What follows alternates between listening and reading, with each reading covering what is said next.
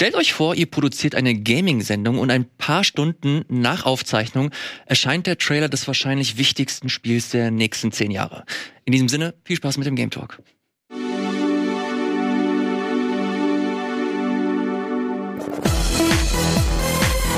Moin, hallo und herzlich willkommen zu einer neuen fantastischen Ausgabe des Game Talks. An meiner Seite die gute Sarah. Hallo Sarah. Hallo. Schön, dass du da bist. Ja, danke. Hallo Gregor. Hallo, hallo, c'est moi. Und hallo Fabian. Moin. Hallo, ne? Na ihr? Na? Weil welchen Teil des GTA-Trailers fandet ihr am krassesten? Die Das- Autos natürlich. Ja, absolut. Also als, als er die Tür aufgemacht und einfach dann rein. Und Mhm. losgefahren. Losgefahren. Und dann währenddessen noch mit Waffen geschossen hat. Alter, die Musik. Crazy. Ey, die Musik, als ob ich da wäre, habe ich mich gefühlt. Absolut großartig. Miami lieben wir, natürlich. Oh, jetzt hast du was Konkretes gesagt. Wobei wir wissen schon lange, dass Ja, Miami natürlich. Ist, oder? Klar, wir haben ihn gesehen. Ja, wel- welche, 91 Sekunden. welche Leaks? Achso, ja, ja, ja, stimmt. Sorry, haben wir gesehen. 91 Sekunden waren's. Hast du das mitgezählt? Da gibt es äh, natürlich. Ich hab's gesehen. Ich war so begeistert, ich, ich habe die Zeit äh, aus dem Auge verloren. Ja, wir hätten ein schönes ähm, Quizspiel vorbereiten können und hätten verschiedene Facetten des Trailers hier geraten und wer am nächsten dran gelegen hätte, hätte gewonnen von uns. Laufzeit, wie viele Autos, wie viele Waffen, wie viele Inseln gibt es, hätten wir alles machen Oder hätten die Leute in den Comments dann unser Bingo voll machen können, ne? Ja. Wer am nächsten dran war. Shit, jetzt ärgere ich mich. Wie viele Times bigger die Map ist, wie zum letzten Mal. Solche Sachen. Das ist kein Qualitätskriterium, ne? Das Aber es ist was, was in einem. Trailer oft vorkommt. Hast du noch nicht in die Kommentare gesehen. Ihr Lieben, wir haben äh, den GTA-Trailer natürlich nicht gesehen. Äh, wir zeichnen hier am Montag auf. Der GTA-Trailer soll am Dienstag um 15 Uhr erscheinen. Der Game Talk hingegen erscheint um 18 Uhr. Deswegen äh, wundert euch äh, nicht, wenn wir hier den GTA 6 Trailer leider nicht besprechen. Dafür gibt's andere tolle Themen. Kurz vorher trotzdem immer noch zur GTA. Seid ihr aufgeregt? Habt ihr da, habt ihr da Bock drauf? Guckt ihr, seid ihr alle um 15 Uhr vor dem Laptop und schaut euch den Trailer an? Also ich, ich habe Bock drauf. Ich werde mir auch anschauen. Ich bin null aufgeregt. Was ist GTA? Natürlich wird's geil sein. Also ich, ich stehe jetzt nicht so mit, äh, beiß mir die Fingernägel kaputt oder so davor. Aha. Es- It's, it's just a video game. Soll, nein, ich freue mich drauf. Ja, aber mehr auch nicht. Entschuldigung, ist just a video game? Das ist GTA 6. Ja, na und? GTA 5 war ja auch ein Videogame. Nein, aber äh, was soll ich denn sagen? Dass, dass äh, ich äh, vom Quadratsprung, ich werde mir angucken. Ich werde wahrscheinlich auch äh, über beide Backen grinsen, wenn es soweit ist. Und ich, ich liebe ja GTA und habe es dann äh, so gemacht. Aber ich, es- ich habe schon genug Videospiele in meinem Leben gespielt. Das wird noch eins werden. Wie sieht's bei dir aus, Fabian? Das sage ich dir beim nächsten Yakuza-Trailer. Oh, gibt's noch einen Yakuza-Trailer? Äh, Das, das Yakuza-Tiefobjekt. Ich, äh, oh, nicht schlecht. Ich äh, freue mich natürlich. Ich habe äh, GTA 5 ja auch mehrfach ähm, gespielt. Das Lustige ist ein bisschen, dass ich gefühlt denke, GTA 5 ist noch sehr präsent, weil diese ähm, letzte Neuauflage für PS5 und Series X, also diese Optimierung dafür, ja noch gar nicht so lange zurückliegt, obwohl das Spiel ja irgendwie echt äh, zehn Jahre alt ist. Ähm, ja, klar, aber mir geht's ein bisschen auch wie Gregor. Ähm, man hat das Gefühl, man kennt so ein bisschen die Machart und im Endeffekt gucken wir das für den Reveal des Settings und vielleicht der Charaktere und da sind ein paar coole One-Liner drin und ein cooler Song, aber man hat das Gefühl, man weiß sehr genau, was da kommen wird. Aber ich freue mich da schon drauf. Ich werde das auf jeden Fall spielen und ich bin gespannt, auf wie vielen äh, Konsolengenerationen wir GTA 6 spielen werden. Sarah, hast du irgendwelche Investitionen in GTA? Ach doch, ich freue mich da zumindest. schon auch drauf. Äh, habe auch GTA 5 gespielt, aber ich finde halt, glaube ich, cool, dass das wieder mal eins von diesen einer von diesen Momenten ist, wo sich die gesammelte Gamerschaft wahrscheinlich vor dem Monitor versammelt, egal wie viel, wie viel Uhr es ist, äh, bei den Menschen in der Zeitzone, in der sie gerade sitzen Hm. und sich diesen Trailer angucken. Und ähm, ja, man kann sehr stark davon ausgehen, dass das einfach ein krasses Ding wird. Und da freue ich mich deswegen schon drauf. Ich habe da jetzt nicht persönlich so krass, bin ich da nicht so krass investiert. Es gibt andere Leute, die schon seit einer Woche gefühlt äh, im Slack nichts anderes mehr schreiben und darüber diskutieren, wann, wo und wie sie das angucken werden. Also, ja. Findet ihr es eigentlich bemerkenswert? Das ist ein bisschen, wir sollten es nicht so auswälzen jetzt, dass wir über diesen Trailer sprechen, den wir gar nicht gesehen haben. Mhm. Aber Ja, schon natürlich. komisch, dass der um 15 Uhr deutscher Zeit veröffentlicht wird, oder? So weil angenehm. normalerweise ist das ja, ähm, machst du das irgendwie spät abends, weil ja der amerikanische Markt natürlich auch super wichtig ist. Ähm, für die ist das halt je nach Zeitzone irgendwie morgens um sechs oder morgens um vier.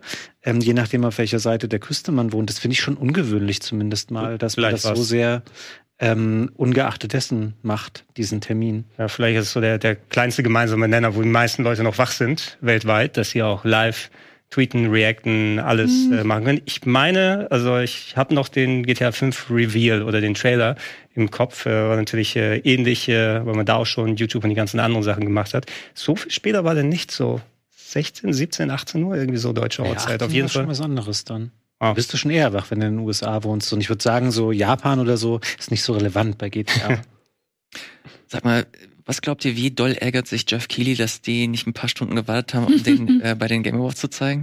Der hat bestimmt äh, negotiated oder so, der wollte 100 Pro den bei sich haben. Ja, klar. Wir haben ja auch in, in Erwartung, also wir werden ja auch hier die äh, Game Awards dann begleiten und uns anschauen in der bunter Runde dann in der Nacht von Donnerstag auf Freitag und hatten eigentlich fest damit gerechnet, okay, wenn die schon Rockstar gesagt Ja. hat, Dezember, dann passt es ja, dann haben die auch eine große Bühne.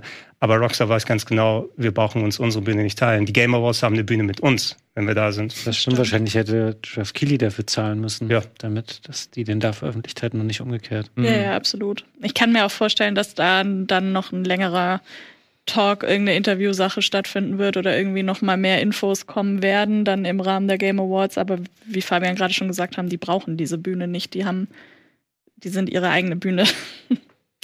Äh, ich bin da äh, tatsächlich bei dir, Sarah. Ich finde das äh, ganz geil, dieses Happening äh, zu beobachten. Nicht nur in der Gaming-Landschaft, sondern auch generell.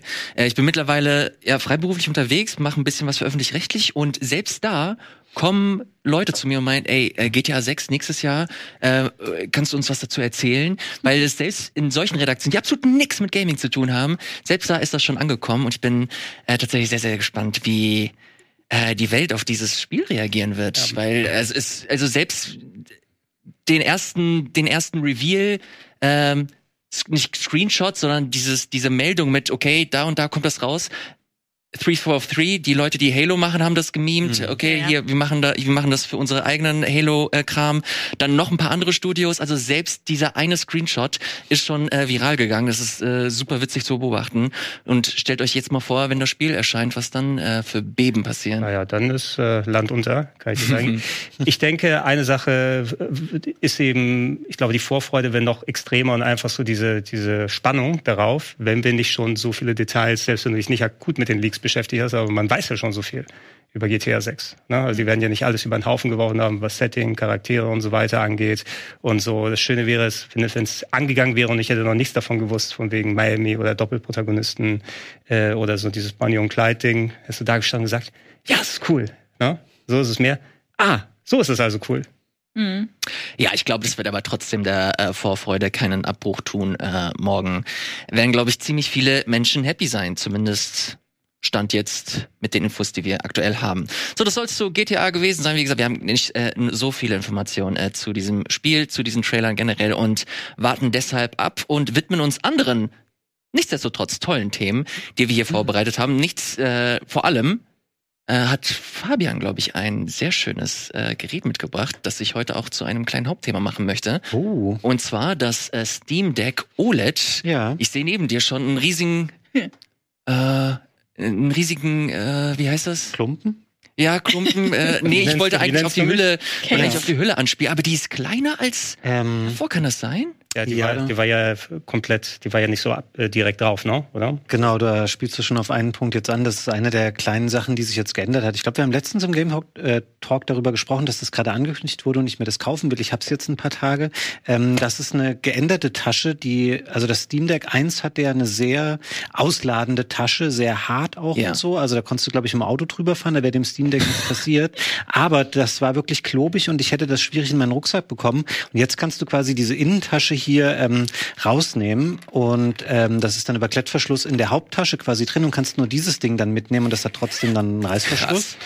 Und das dann groß, ist das ein Mann. bisschen leichter und ein bisschen ähm, einfacher mitzunehmen. Es ist immer noch groß, weil natürlich auch das Steam Deck OLED ist ein großes ähm, Gerät nach wie vor. Da hat sich äußerlich ja nicht wirklich was verändert, außer dass dieser der Button jetzt hier ähm, so ein bisschen rot-orange ist, so die Valve-Farbe. Ähm, an sich vom Gerät her muss ich sagen, bin ich aber tatsächlich sehr begeistert davon, was das Gerät bietet. Ich bin ähm, echt happy damit. Ich habe das schon mal gesagt, dass der Aufpreis ist natürlich ähm, relativ heftig, wenn man jetzt von einem normalen Steam Deck kommt, weil die Preise ja echt in den Keller gerauscht sind ähm, und Valve die alten Modelle sehr günstig anbietet.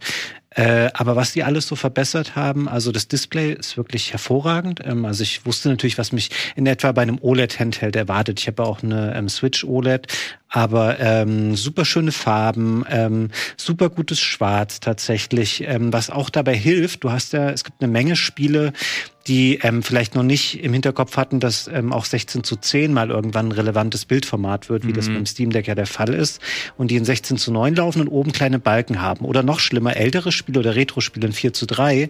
Ähm, es macht einen riesen Unterschied, wenn dieser Rahmen außenrum ähm, schwarz ist, weil das ein OLED-Display ist, als dass es irgendwie mhm. so ein ähm, grauschwarz ist wie bei einem LCD-Screen. Ähm, das funktioniert sehr viel besser jetzt hier drauf. Außerdem auch ähm, das Bild füllt halt mehr aus. Du hast weniger Rahmen außenrum, weil es ja noch ähm, 0,4 Zoll größer geworden ist. Ähm, abseits dessen finde ich aber auch, dass viele andere Kleinigkeiten das echt nochmal gut verbessert haben. Es geht natürlich auch damit einher, ähm, sie haben jetzt ein großes Software-Update parallel dazu rausgehauen. Das gibt es auch für die alten Steam Decks, aber echt nochmal ähm, Performance-Verbesserungen hier und da. Ähm, das Ding hat ein bisschen schnelleren äh, Speicher verbaut. Du profitierst profitierst auch zum Beispiel davon, ähm, wenn du das Ding äh, in den Standby-Modus machst und wieder an, also auch beim laufenden Spiel. Es klingt nach einer super Lappalie, es geht aber jetzt schneller. Und das sind so Sachen, die alle dazu beitragen, dass du overall denkst, ah cool, das ist irgendwie ein bisschen moderneres und gepimpteres Device. Mhm. Also natürlich ist die Leistung an sich ähm, so wie sie vorher war, aber ähm, sie erreichen das mit weniger ähm, Energieverbrauch, weil der, der AMD-Chip ist ja ein bisschen ähm, moderner, äh, was dazu führt dann in Kombination auch mit einem größeren Akku, den das Ding hat. Es sind jetzt 50 ähm, Wattstunden statt 40. Äh, die Batterie hält wirklich deutlich, deutlich länger. Also das ist jetzt bei, wenn du irgendwelche AAA-Spiele spielst, das mache ich eher selten. Hast du jetzt meinetwegen ähm, drei Stunden statt zwei oder zweieinhalb statt anderthalb. Ähm, aber gerade auch bei Sachen, die nicht so viel Akku fressen, ähm, da macht das natürlich nochmal richtig viel dann aus, wenn du auf einmal einen Akku hast, der sechs, sieben Stunden hält statt ähm, vier vorher oder so. Und ähm, ja, also ich weiß, ich habe dafür ähm, ganz gut jetzt blechen müssen, aber ich bin echt total zufrieden. Es ähm, ist ganz viel davon verbessert, was ich mir gewünscht hätte. Oder auch andere Sachen, die nicht so stark ähm, promoted wurden, ähm, sind jetzt in der Praxis für mich tatsächlich auch relevant. Also der Screen zum Beispiel. Wenn wir jetzt von Overclocking mal absehen, das konntest du mit dem alten auch schon machen, auch beim Screen. Was das? Ähm, das heißt, dass teilweise die Leute ähm, die Bildschirme dann übertaktet haben. Das alte Steam Deck war für 60 Hertz ausgelegt. Hier hast du jetzt ein 90 Hertz Display. Und ähm, es gibt ja viele Spiele jetzt zum Beispiel, ähm, die keine krassen 3D-Spiele sind. Ich spiele sowas gerne wie Hades oder so. Schon ein bisschen älter oder auch viele andere kleine Spiele. Ähm, es ist ein Riesenunterschied, wenn so ein Spiel auf einmal mit 90 Frames läuft statt mit 60. Und es ist ein bisschen schade, weil das für mich jetzt so einen neuen Standard auch definiert, mhm. auch was ich von einem Handheld dann teilweise erwarte bei weniger anspruchsvollen Spielen. Und bei der Switch im Vergleich dazu fällt es mir jetzt halt noch mehr auf, wenn ich da irgendwas spiele, was die Switch so, schon ein bisschen an die Grenzen bringt und das ähm, ackert sich da einen ab mit seinen 23 Frames dann auf der Switch und hier mache ich was an und spiele das mit 90 und es ist alles super geschmeidig. Also ich kann es wirklich sehr, sehr empfehlen. Ich bin echt happy damit. Cool. Ich habe diverse äh, Fragen dazu, aber kurz vorher noch äh, Gregor und Sarah gefragt. Sarah, fangen wir äh, gerne bei mhm. dir an. Äh, du hast, glaube ich, eine Switch und ja. keine OLED, oder? Nein. Ich äh, noch die alte Switch, ja. Ist das Steam Deck generell so interessant für dich? Ja, voll. Ich ähm, liebäugel schon länger damit, ähm, aber für mich sind es gerade einfach die 570 Euro oder was das Ding kostet, mhm. die das jetzt äh, die halt einfach ein Batzen Geld sind. Und äh, deswegen habe ich das jetzt noch nicht gemacht, weil man hat ja die Switch und dann habe ich, wenn ich irgendwie in der Bahn sitze, dann doch den Laptop dabei. Da kann ich kleine Spiele ähm, dann halt auch mobil ein paar Stunden. Also es wäre genau der Case für mich, dass ich einfach in der Bahn sitze und ähm, die Switch, vor allem von der alten, ist der Akku halt auch schon relativ äh, gut durch und ähm, witzigerweise kann man die mit dem Netzteil in den üblichen ICE-Steckdosen gar nicht laden. Ähm, mhm. Wer die Switch? Die Switch, ja. Oh, das funktioniert nicht. Ähm, what? Und dann bist du tatsächlich ähm, aufgeschmissen ja, hast genau in wie bitte? In den normalen, in den Steckdosen ja. hast du nicht das Netzteil von der Switch rein, das ist doch eine ganz normale. Also du kannst es reintun, aber das ist irgendwie vom und jetzt wird's physikalisch, aber das äh, hat nicht genug Spannung oder was auch immer, dass ähm, der Akku hochgehen würde. Bist du dir sicher? Das ja. glaube ich. Das ist doch eine Doch. normale 220 Volt Stecker. Ich habe es mehrfach ich, ausprobiert. Ich glaube, ich habe mal in der Bahn. Ich habe es mehrfach ausprobiert. Ja, okay, Wirklich. vielleicht, ja, vielleicht äh, habe ich das. Äh, das recherchiere ich sofort. Do it. Ähm, ich kann es auch auf dem, auf dem Weg nach äh, Hause an Weihnachten kann ich es nochmal testen und ich schicke euch dann ein Video. Ähm, ja, auf jeden Fall ist das so ein bisschen das Problem. Und so ein Steam Deck wäre schon ganz nice, aber für mich gerade noch ein bisschen der Luxus on top. Mhm. Dafür, dass ich zu Hause eigentlich ganz gut ausgestattet bin. Ja. Alright. Gregor, ich weiß, dass du dein Steam Deck schon äh, verliehen hast und ich habe das Gefühl, du vermisst das auch nicht so wirklich. Nö, nicht wirklich. Also, wie gesagt, liegt nicht am Gerät selber, sondern einfach mal an meinem Anwendungsprofil. Ähm, ich hätte jetzt, äh, obwohl das toll klingt, was äh, Fabian über das Gerät erzählt, also ich fänd's auch cooler, wenn das Standard Steam Deck dann auch noch mit 90 Frames laufen würde. Wahrscheinlich bewusst, weil es ja ein bisschen für PC eigentlich eine krumme Herzzahl, aber weil es jetzt äh, so mal die Hälfte ist von 60 Frames oder so, dass du mit einer Ganzzahl irgendwie Ja. Skalieren kannst. Ne? Äh, klingt alles schön und gut, aber ich habe das alte Steam Deck eben so wenig benutzt, weil ich so wenig Gelegenheit hatte, ähm, dann, dann unterwegs zu sein, wo ich dann auch spielen konnte und wollte. Und wenn, dann habe ich mich, wie gesagt, ja auch in den äh, anderen Talks, wo wir darüber gesprochen haben, dabei erwischt, dass mir einfach das Ding zu klobig war. Also auch wenn die Tasche hier jetzt kleiner ist und allem drum und dran, äh, aber dass ich dann einfach zur Switch gegriffen habe und dort noch eine Tetris gemacht habe stattdessen. Mhm. Fabian, wie, was präferierst du? Ist, ist für dich die äh, Größe bei einem Handheld auch relevant? Weil das Ähm. Steam Deck ist ja, also ich sehe es ja hier nur vom Weiten, das ist halt ein richtiger, ein richtiger Klotz einfach. Ähm, ja, wobei es ähm, auch leichter geworden ist als vorher. Also ich finde es nicht Oh, schwer. Also ich ja. finde, es liegt schon okay in der Hand. Ähm, es ist 30 Gramm leichter. Du meinst schon Fabian, die riesig. Sticks sind ein bisschen anders oder wie ist der Steuerkreuz? ähm, beides gut. Ich muss aber sagen, das sind solche Details. Ich habe auch vorher nicht mich an den Sticks oder dem D-Pad gestört. Also da hat sich wenig getan. Was ich häufiger gelesen habe, ist, dass die Trackpads deutlich besser seien oder deren Feedback, aber ich benutze die halt nicht. Das ist für so eine Art von Genres und Spielen gemacht, ähm, die ich nicht so verwende. Also die Trackpads bräuchte ich nicht mal, die da ähm, vorne drauf sind. Mhm. Aber du hast es schon mal in der Hand gehabt vorher, oder? Äh, als Gregor das mal mitgebracht Ah, ja. hat. Äh, deswegen, ich erinnere mich auch, dass das deutlich schwerer war. Kann es sein? Ja, die Sticks sind also- auch überarbeitet, oder? Genau, die sind ein bisschen anders, aber wie gesagt, das wäre für mich jetzt kein ähm, Kriterium tatsächlich. Äh, kurze Frage, hast du dir das teuerste Modell geholt? Oder ist dieses Ähm, entspiegelte? Oder ist Genau, das, das ist das Modell des Terabyte. Das war ja auch relativ umstritten, ähm, weil das, es gab die Bedenken, dass das irgendwie die Strahlkraft mindern würde des Ja. OLED-Screens, wenn es entspiegelt sei. Ich glaube, in der Praxis ist das nicht so doll, aber du kannst natürlich wie bei jedem neuen ähm, Device, ich bin relativ viel auf Reddit zum Beispiel unterwegs und ähm, da gibt es viele Leute, die ähm, schreiben, sie haben Pixelfehler, sie haben, also es gibt wohl auch verschiedene Displays bei den OLED-Modellen. Mhm. Das eine sei besser als das andere, soll ich das jetzt zurückschicken? Ähm, gibt ganz viele Leute, die sich da über Sachen beklagen. Ich habe Glück, also ich habe bei mir nichts und das ist dann halt auch immer die Frage, ähm, die haben vielleicht äh, rein fiktive Zahl jetzt, die verkaufen eine Million und dann schreiben aber nur die tausend Leute oder so, die Probleme Ja. damit haben, ähm, auf Reddit ihr Steam Deck sei kaputt. Ist die Frage, wie repräsentativ ist das dann? Aber klar, es scheint da schon so ein paar, es scheint da Potenziale dafür zu geben jetzt im Rahmen der Umstellung, dass so ein paar Kleinigkeiten nicht optimal sein können. Aber bei mir ist alles okay. Und aber so bei den Steuerungssachen, seien das jetzt Tasten, Sticks oder Trackpads, ich habe da nicht viel Veränderung Mhm. ähm, bemerkt tatsächlich. Ich merke jetzt, wo ich es in der Hand habe, aber schon, dass das für relativ große Hände ausgelegt ist.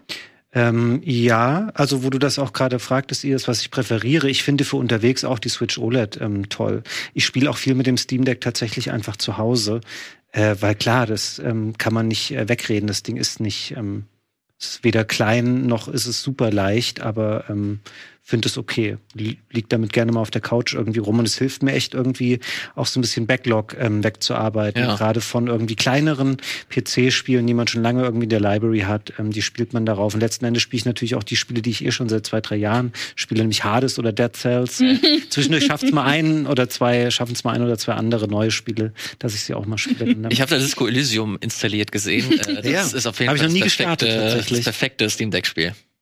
Weil die so groß ist. Weil es gibt ja auch eine Switch-Version davon und Ja. da graut's mir ein bisschen davon mit den sehr kleinen Texten. Ja, Oh echt? Das- Ich habe es auf der.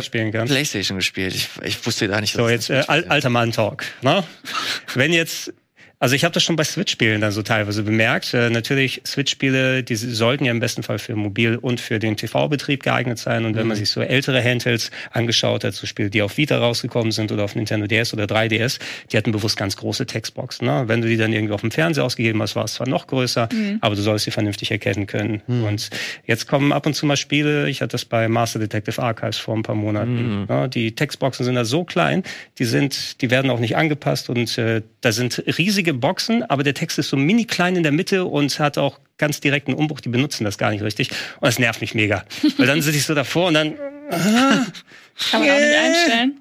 Nee, kann man nicht einstellen. Zumindest wenn jemand für eine, und es ist ein Exklusivspiel, ne, wenn man für eine tragbare Konsole das da macht, weil ich habe das zum Beispiel auch zu Beginn über den Switchport von Disco Elysium gehört, Ja. äh, weil der ja auch, also es ist auch ein super textlastiges Spiel mit sehr vielen kleinen Werten, die da auftauchen und kann sein, dass es mittlerweile dann auch gepatcht wurde, aber da gab es auch einige Beschwerden in der Richtung. Hm. Ja, ist halt, also klar, beim Steam Deck kannst du auch ohne Probleme auf tausend Spiele stoßen, die darauf nicht geil funktionieren. Also ich äh, halt zum Beispiel echt Abstand von Sachen, die man am Anfang mal ausprobiert, sowas wie, ah, ich könnte ja mal folgende Spiele aus dem Ubisoft Store ausprobieren. dann, also sobald du irgendwie andere Launcher brauchst oder du musst erst über den Desktop-Modus gehen, das ist dann so eine, wie so eine Linux-Oberfläche, das mache ich alles nicht, weil ich möchte damit irgendwie schnell und unkompliziert spielen. Deswegen benutze ich halt die Sachen, die aus dem Steam äh, Store sind und direkt in der Oberfläche in dieser Gaming-Ansicht funktionieren.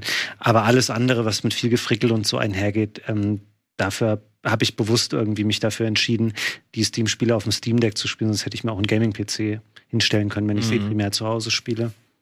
Jetzt bist du viel in der Gaming-Berichterstattung natürlich tätig äh, und macht Sinn, dass du dir halt so ein teures Gerät kaufst. Vor allem für die Leute da draußen, die jetzt eine Switch OLED ähm, haben. Mhm. Glaubst du, dass sich so ein Kauf rentieren würde? Vor allem, wenn man halt zum Beispiel jetzt viel auf dem, auf dem PC unterwegs Mhm. ist. Sollte man deiner Meinung nach eher eine Switch verkaufen und sich dann eine, äh, eine, eine Steam Deck, ein Steam Deck OLED holen? Was ist so deine Präferenz? Boah, ich glaube, da gibt's tausend ähm, Faktoren, die da mit reinspielen. Bei mir kam ja hinzu, dass ich hatte einfach schon eine große Steam-Library, weil es auch einfach ein Ja. paar Jahre gab, wo ich ähm, sehr viel am PC gespielt habe. Das ähm, hat für mich den Einstieg irgendwie da sehr leicht gemacht. Jetzt zu sagen, man nimmt, hat überhaupt besitzt kein Steam-Spiel ähm, und hat eine Switch mit irgendwie einer Menge Spiele und die dann zu verkaufen, um das zu finanzieren, das muss man dann schon genau wissen, ob man das will, weil ähm, ich finde, eine ähm, Switch dazu ist auch lohnenswert, die zu behalten, weil du einfach, ich würde nicht auf die Nintendo Exclusives ähm, verzichten wollen. Ähm, die gibt's ja schon ab und an mal sowas wie Mario Bros. Wonder. Ähm, das will ich einfach, ohne dass ich anfange, das zu emulieren oder irgendwas anderes auf der Switch spielen. Deswegen wäre das für mich eh keine Option. Äh, Es ist halt schon ein bisschen was anderes. Ähm, Ich würde sagen, es ist sehr einsteigerfreundlich und die Hürden sind nicht so hoch, aber für viele Leute, gerade wenn du nicht so ähm, technikaffin bist oder nicht so sehr drin in dem ganzen Gaming-Ding und es ist deine erste und einzige Konsole, dann ist eine Switch sicherlich noch mal einsteigerfreundlicher als ein Steam Deck. Mhm. Kleiner Punkt, den ich noch ergänzen würde, ist, äh, du kannst das Steam Deck ja auch Switch-Style benutzen. Du kannst ja Videoausgabe damit machen. Mhm. Ich habe äh, mit meinem Steam Deck zum Beispiel ein paar Retro-Club-Folgen gemacht, ähm, da so ein kleines Dongle mit HDMI unten an Mhm. USB-C dran gepackt und Natürlich musst du dann gucken, ist es zu vergleichen mit dem großen Rechner und einer richtigen Grafikkarte. Also du wirst wahrscheinlich nicht die modernsten Games dann in 4K oder Mhm. sowas drauf lau laufen lassen können.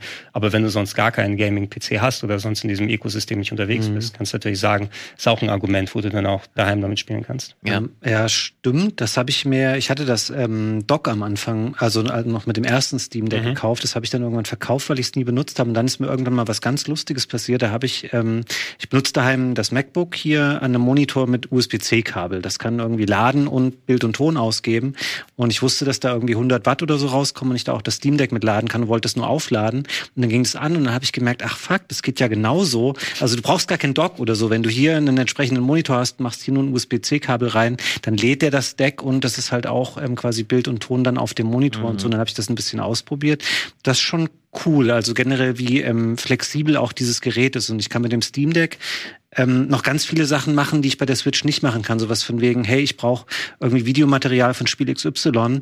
Dann ähm, mache, starte ich das hier auf dem Steam Deck. Dann gibt's da irgendwie ein kleines Tool, was ich installiere, um ein Video zu capturen. Ach, cool. Ähm, ich habe das so eingerichtet, das ging irgendwie auch in einer Minute, dass ich hier einfach, ich mache ein FTP-Programm auf, ähm, verbinde das mit dem Steam Deck und kann einfach sagen, ich will mir die Screenshots oder die Videos da runterziehen, ohne dass ich ein Kabel dran mache. Alles so Sachen, wo du denkst, okay, da müsste ich, es geht auf der Switch nicht oder in so einem sehr geschlossenen System, aber das Steam Deck macht dir sehr, sehr viel möglich, gerade wenn du halt auch ähm, damit irgendwie mal rum experimentieren oder darauf zugreifen willst und so, das, da ist echt ganz viel möglich und das finde ich ganz angenehm. Video Creator gehen darauf komplett steil, allen anderen ist es egal.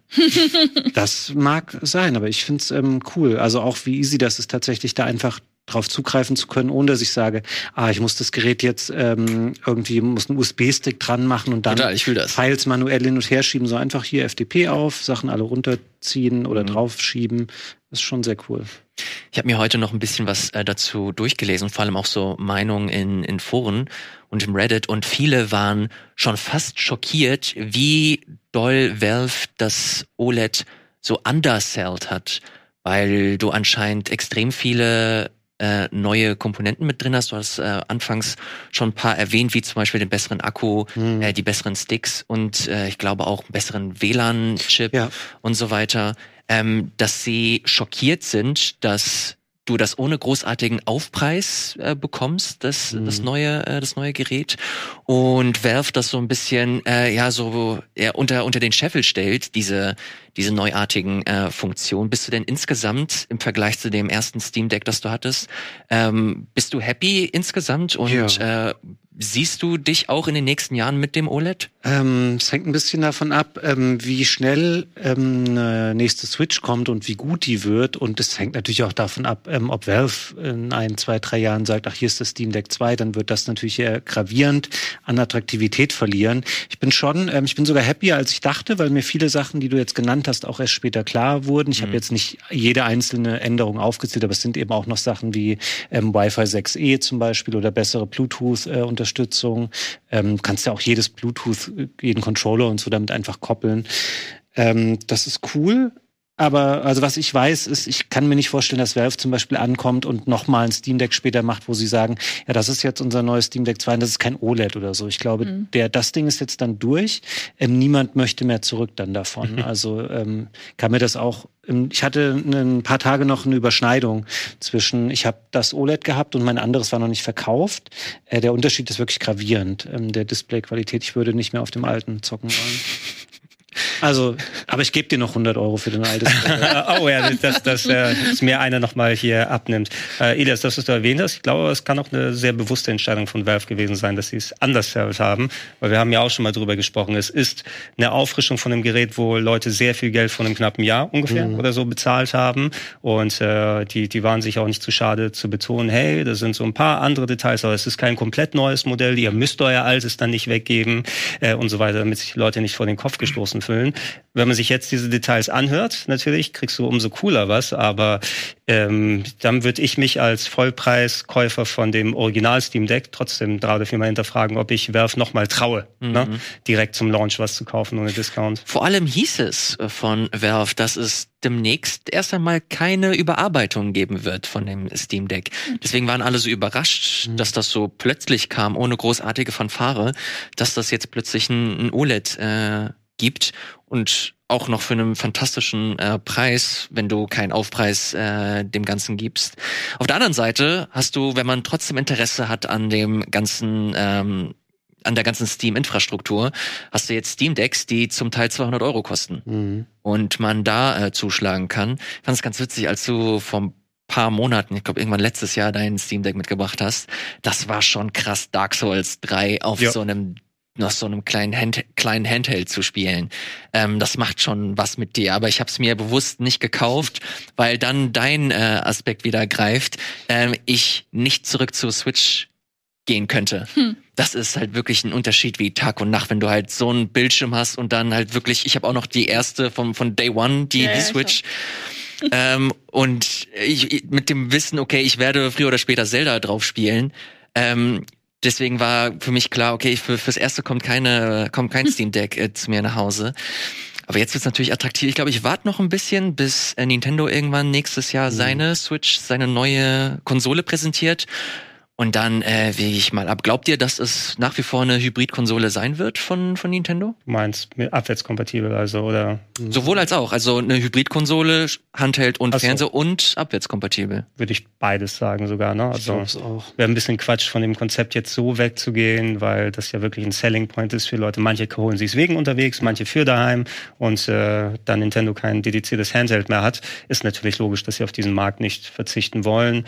Und es wäre auch ziemlich quatschig, wobei Nintendo muss man alles zutrauen. Äh, das, das wäre quatschig, dass sie sagen, okay, braucht ihr da komplett neue Accounts und wollt ihr nochmal Super Mario Bros. fürs NES kaufen? Nee, man wird die Accounts behalten und es wird safe eine Hybrid-Konsole sein, weil Ja. die Frage ist auch, was her würde Nintendo gewinnen, damit eine Heimkonsole zu machen? Ihre eigenen Spiele leben nicht davon, dass sie am krassesten aussehen und mit 4K 120 Frames laufen. Das brauchen sie nicht. Ähm, kein Dritthersteller oder fast keiner macht irgendwie ähm, so Exclusives dann für so eine Konsole, die darauf kommen und die ganzen Multiplattform-Spiele werden dann eh wieder darauf noch irgendwie laufen, weil die laufen ja auch auf dem Steam Deck ähm, in gewisser Form. Also da wird die Switch zwar eher noch ein bisschen besser dastehen, um ähm, solche Sachen dann auch bei sich abspielen zu können. Also ich kann mir nicht vorstellen, dass sie nochmal den Weg einer äh, Heimkonsole tatsächlich gehen. Und andere Sachen ähm, kriegen sie, also keine Ahnung, die großen was weiß ich, was äh, Sony jetzt auch für einen PC oder so macht, das kommt ja eh nicht dann für die Nintendo-Plattform raus. Auch da spielt die Leistungsfähigkeit also gar keine Rolle Ja. tatsächlich. Du schaffst ja mittlerweile recht viel mit diesen Upscaling-Verfahren oder so, also Ja, zumindest so hochrendern, äh, FSR und wie das dann alles heißt. Ähm, und wenn man bedenkt, Nintendo kann schon gewinnen, wenn sie sagen, okay, da ist jetzt ein 1080p-Screen eingebaut und äh, auf dem Screen werden 4K ausgegeben, auch wenn sie dann hochberechnet Mhm. und alles sind. Äh, und meine alten Games, die vorher mit 20 Frames gelaufen sind, laufen jetzt mit 30 oder 60. Mhm. Das, das wird schon was machen. Ich würde weiterhin darauf hoffen, dass wir was Besseres als die Joy-Cons von der Verarbeitung Hm. her bekommen. Oh Gott. Ich, hab, Ja. ich bin, glaube ich, einer der wenigen Menschen, die nie Probleme mit Joy-Cons hatten. Weder bei der Echt? ersten Switch noch bei der OLED. Ich habe da immer noch die dran, die da dabei waren. Hast du, Jeder- hast du oft genug verkauft, deine, oder? Ja, wahrscheinlich. Ja, also ich glaube, um ehrlich zu sein, das ist meine dritte Switch, glaube ich. Ich hatte das Urmodell, Okay. dann hatte ich das mit dem besseren Akku zwischendurch und dann habe ich die OLED gehabt. Aber ich habe nie währenddessen in den sechseinhalb Jahren ähm, kaputte Ich Joy-Cons. habe meinen grauen. Joy-Cons so hinterher getrauert, weil es die dann nicht mehr gab zu kaufen und meine halt diesen Joy-Con-Drift hatten. Und dann musste ich mir bunte Mhm. kaufen Krass. und das wollte ich nicht. Ja, das, äh, wie, wie, wie sieht's mit deinen, du hast ja hier mal deine Ja. Holz-Joy-Con mit Oh ja, ich Ja, die haben eine Funktionieren die noch? Ja, ja, einwandfrei. Ja? Ohne Drift und alles. Ich habe die äh, für euch da draußen. ähm, ich habe die nicht original Switch Hardware mir gekauft, also einfach nur diese Plastikplatten, die Mhm. man außen Mhm. wechseln kann und habe die halt auseinandergeschraubt und ähm, da muss man erstaunlich viel innen drin auseinanderschrauben, um Ja. tatsächlich äh, bis nach unten zu kommen und diese Platten zu wechseln, weil in meinem Kopf war das vier Schräubchen auch auf, weg und wieder dran und vier Schräubchen zu. Nein, so ist es nicht. Ähm, aber es hat funktioniert. Und jetzt äh, bin ich wieder happy mit der Optik. Aber ähm, ja, ich finde halt auch trotzdem, dass die Switch sich immer noch ja sehr, auch dadurch, dass die Joy-Cons so dran sind, so wobbelig anfühlt. Wobbelig, Mhm. gut, ja. Und ich glaube aber zu deiner Eingangsfrage, dass das halt auch immer noch eine Zielgruppenfrage ist, weil ich glaube, dass bei der Switch von den Konsolen her einfach durchschnittlich immer noch die jüngste Zielgruppe ist und dass die einen unfassbar großen Anteil macht und dass du niemals einen Zwölfjährigen mit einem Steam Deck im Bus sitzen siehst. Ähm, das wird wahrscheinlich ist das Deck einfach größer als sein deren Kopf. Kopf. Ja, ja. Ähm, nur nur wenn die Eltern lieber kaufen Also wollen. ja, die Switch wird nach wie vor eine Hybridkonsole, die neue, und die wird nach wie vor ähm, ja so sein, dass die einfach für Kids auch zugänglich ist, weil sonst würde sich Nintendo einfach einen riesigen Markt zerschießen. Mhm. Äh, ich sehe es hier gerade auch, 570 Euro. Äh, Nochmal, falls ihr Interesse habt, kann man sich ab sofort bei Valve äh, bestellen. Ich finde es tatsächlich cool. Ich finde es sehr, sehr gut, dass es Konkurrenz gibt für die Switch. Die hätte es dringend nötig. Einfach mal, um mal ein bisschen den Next Step zu machen. Äh, nicht nur was so die Technik angeht, sondern eventuell auch äh, softwaremäßig. Ich freue mich auf jeden Fall auf das nächste Jahr. Das wird, glaube ich, ganz interessant. Lieber Mhm. Fabian, vielen, vielen Dank, dass du es Sehr mitgebracht gerne. hast. Das mache ich gerne. Äh, schreibt gerne unten in die Kommentare, was ihr zur Steam Deck OLED erhaltet. Äh, findet ihr das interessant? Ist das etwas, das ihr euch kaufen werdet oder wartet ihr auf die Switch 2? Schreibt es uns sehr, sehr gerne unten in die Kommentare. Das Steam Deck ist natürlich nicht unser einziges Thema. Wir haben fleißig Spiele gespielt. Allen voran Sarah. Du hast was super Interessantes mitgebracht. Kannte ich vorher überhaupt Ich auch nicht. nicht. Hab einen Trailer gesehen und bin ganz fasziniert. Bitte erzähl mir etwas zu American Arcadia. Ja, ich habe jetzt nicht nachgeprüft, ob man das auf dem Steam Deck spielen kann, aber es wäre auf jeden Fall ähm, empfehlenswert, lieber Fabian, denn American Arcadia ist ein Side-Scroller, ein Puzzle-Game, ähm, zweieinhalb D und von einem spanischen Studio, das früher auch Call of the Sea gemacht hat. Out of the Blue heißen die. Und ähm, das, was ihr jetzt seht, das ist Trevor. Und ihr seht auch schon gleich mal den Style von dem Game. Das hat nämlich dieses ähm, sehr vereinfachte, trotzdem sehr buntes, sehr 70 lookige und es ist so eine futuristische Dystopie, nämlich in Arcadia. Arcadia, da lebt dieser Trevor, äh, Trevor und äh, geht da seinem Job nach und ist einfach ein sehr, sehr gewöhnlicher Dude. Also er ist einfach der gewöhnlichste Dude in, in Arcadia und das ist ein Problem tatsächlich für ihn, denn was er nicht weiß ganz am Anfang, ist wirklich ganz am Anfang, ähm, er lebt in dieser Stadt und ist da auch noch nie rausgekommen, denn das ist so Truman-Show-artig. Ähm, das ist eine riesengroße äh, TV-Spektakel, in der so und so viel, ich glaube in der 60. Staffel oder was, ähm, guckt die ganze Welt äh, American Arcadia und das Leben von diesen paar tausend Leuten, die in dieser Stadt leben und da geboren sind. Mhm. Und die wissen davon aber nichts. Bis eines Tages ähm, Trevor da über Umwege von erfährt, nämlich äh, weil ihm jemand helfen möchte, da rauszukommen. Ähm, und man spielt dann eben diesen Sidescroller. Trevor ist auf der Flucht und man steuert ihn meistens in Fluchtsequenzen oder in so ein paar Rätselpassagen. Und währenddessen steuert man aber die andere Person, die die ganze Elektronik im Griff hat, die quasi die Überwachungskameras sieht, die ähm, Türen öffnen mhm. und schließen kann, die verschiedene elektronische Hebebühnen hoch und runter stellen kann. Und das machst du, also es wird empfohlen, es mit dem Controller zu spielen. Mhm. Und mit dem linken äh, Stick machst du quasi alles in diesem Überwachungsmenü. Also alles, was Trevor quasi hilft, ihm die Hindernisse aus dem Weg räumt und so weiter. Und mit re dem rechten Stick steuerst du parallel Trevor.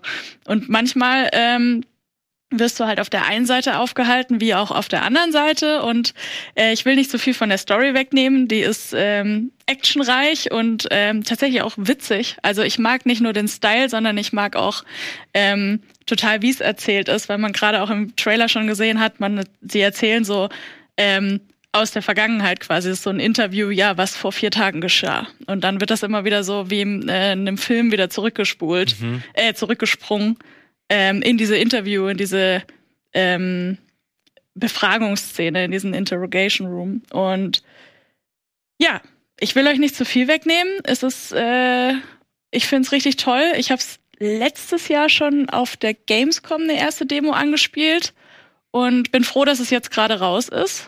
Und es ist nicht so lang. Es kostet, glaube ich, knapp 20 Euro. Mhm. Ist, glaube ich, so vier ja. Stunden lang. Das ist noch so ein Ding vielleicht. Und ähm, es ist halt von den Rätseln her, obwohl es zweieinhalb D ist, echt abwechslungsreich und ich mag die Ideen, die da drin stecken. Und ja, das ist. Eine Frage noch. Man hat ja, ja so diesen Perspektivwechsel in dem Trailer jetzt ja. auch gesehen. Wie ähm, relevant sind denn diese First-Person-Abschnitte und kann man das manuell quasi selber umschalten oder sind das bestimmte geskriptete Momente, das wo man sind, dann. Nee, du kannst das nicht äh, selber umschalten. Das sind geskriptete Momente und das ist quasi. Ähm, ja, Trevor läuft äh, von links nach rechts und dann gibt's vielleicht noch eine andere Entität, die dann äh, First Person ist. Ah ja. Und dann hast du aber wieder eine komplett andere Breit Bandbreite an Rätseln, weil du halt in der First Person ganz andere Sachen machen kannst. Hm. Und der, 3D.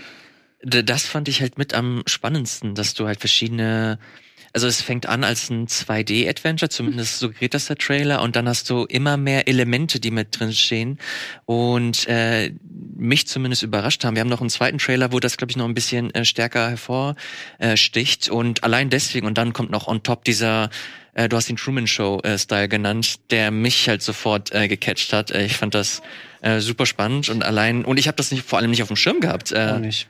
Allein äh, deshalb schon vielen, vielen Dank äh, dafür. Äh, Raw Fury published das und die haben generell ein gutes Händchen, haben Domekeeper gepublished, Sable, äh, falls ihr davon mal äh, was gehört habt.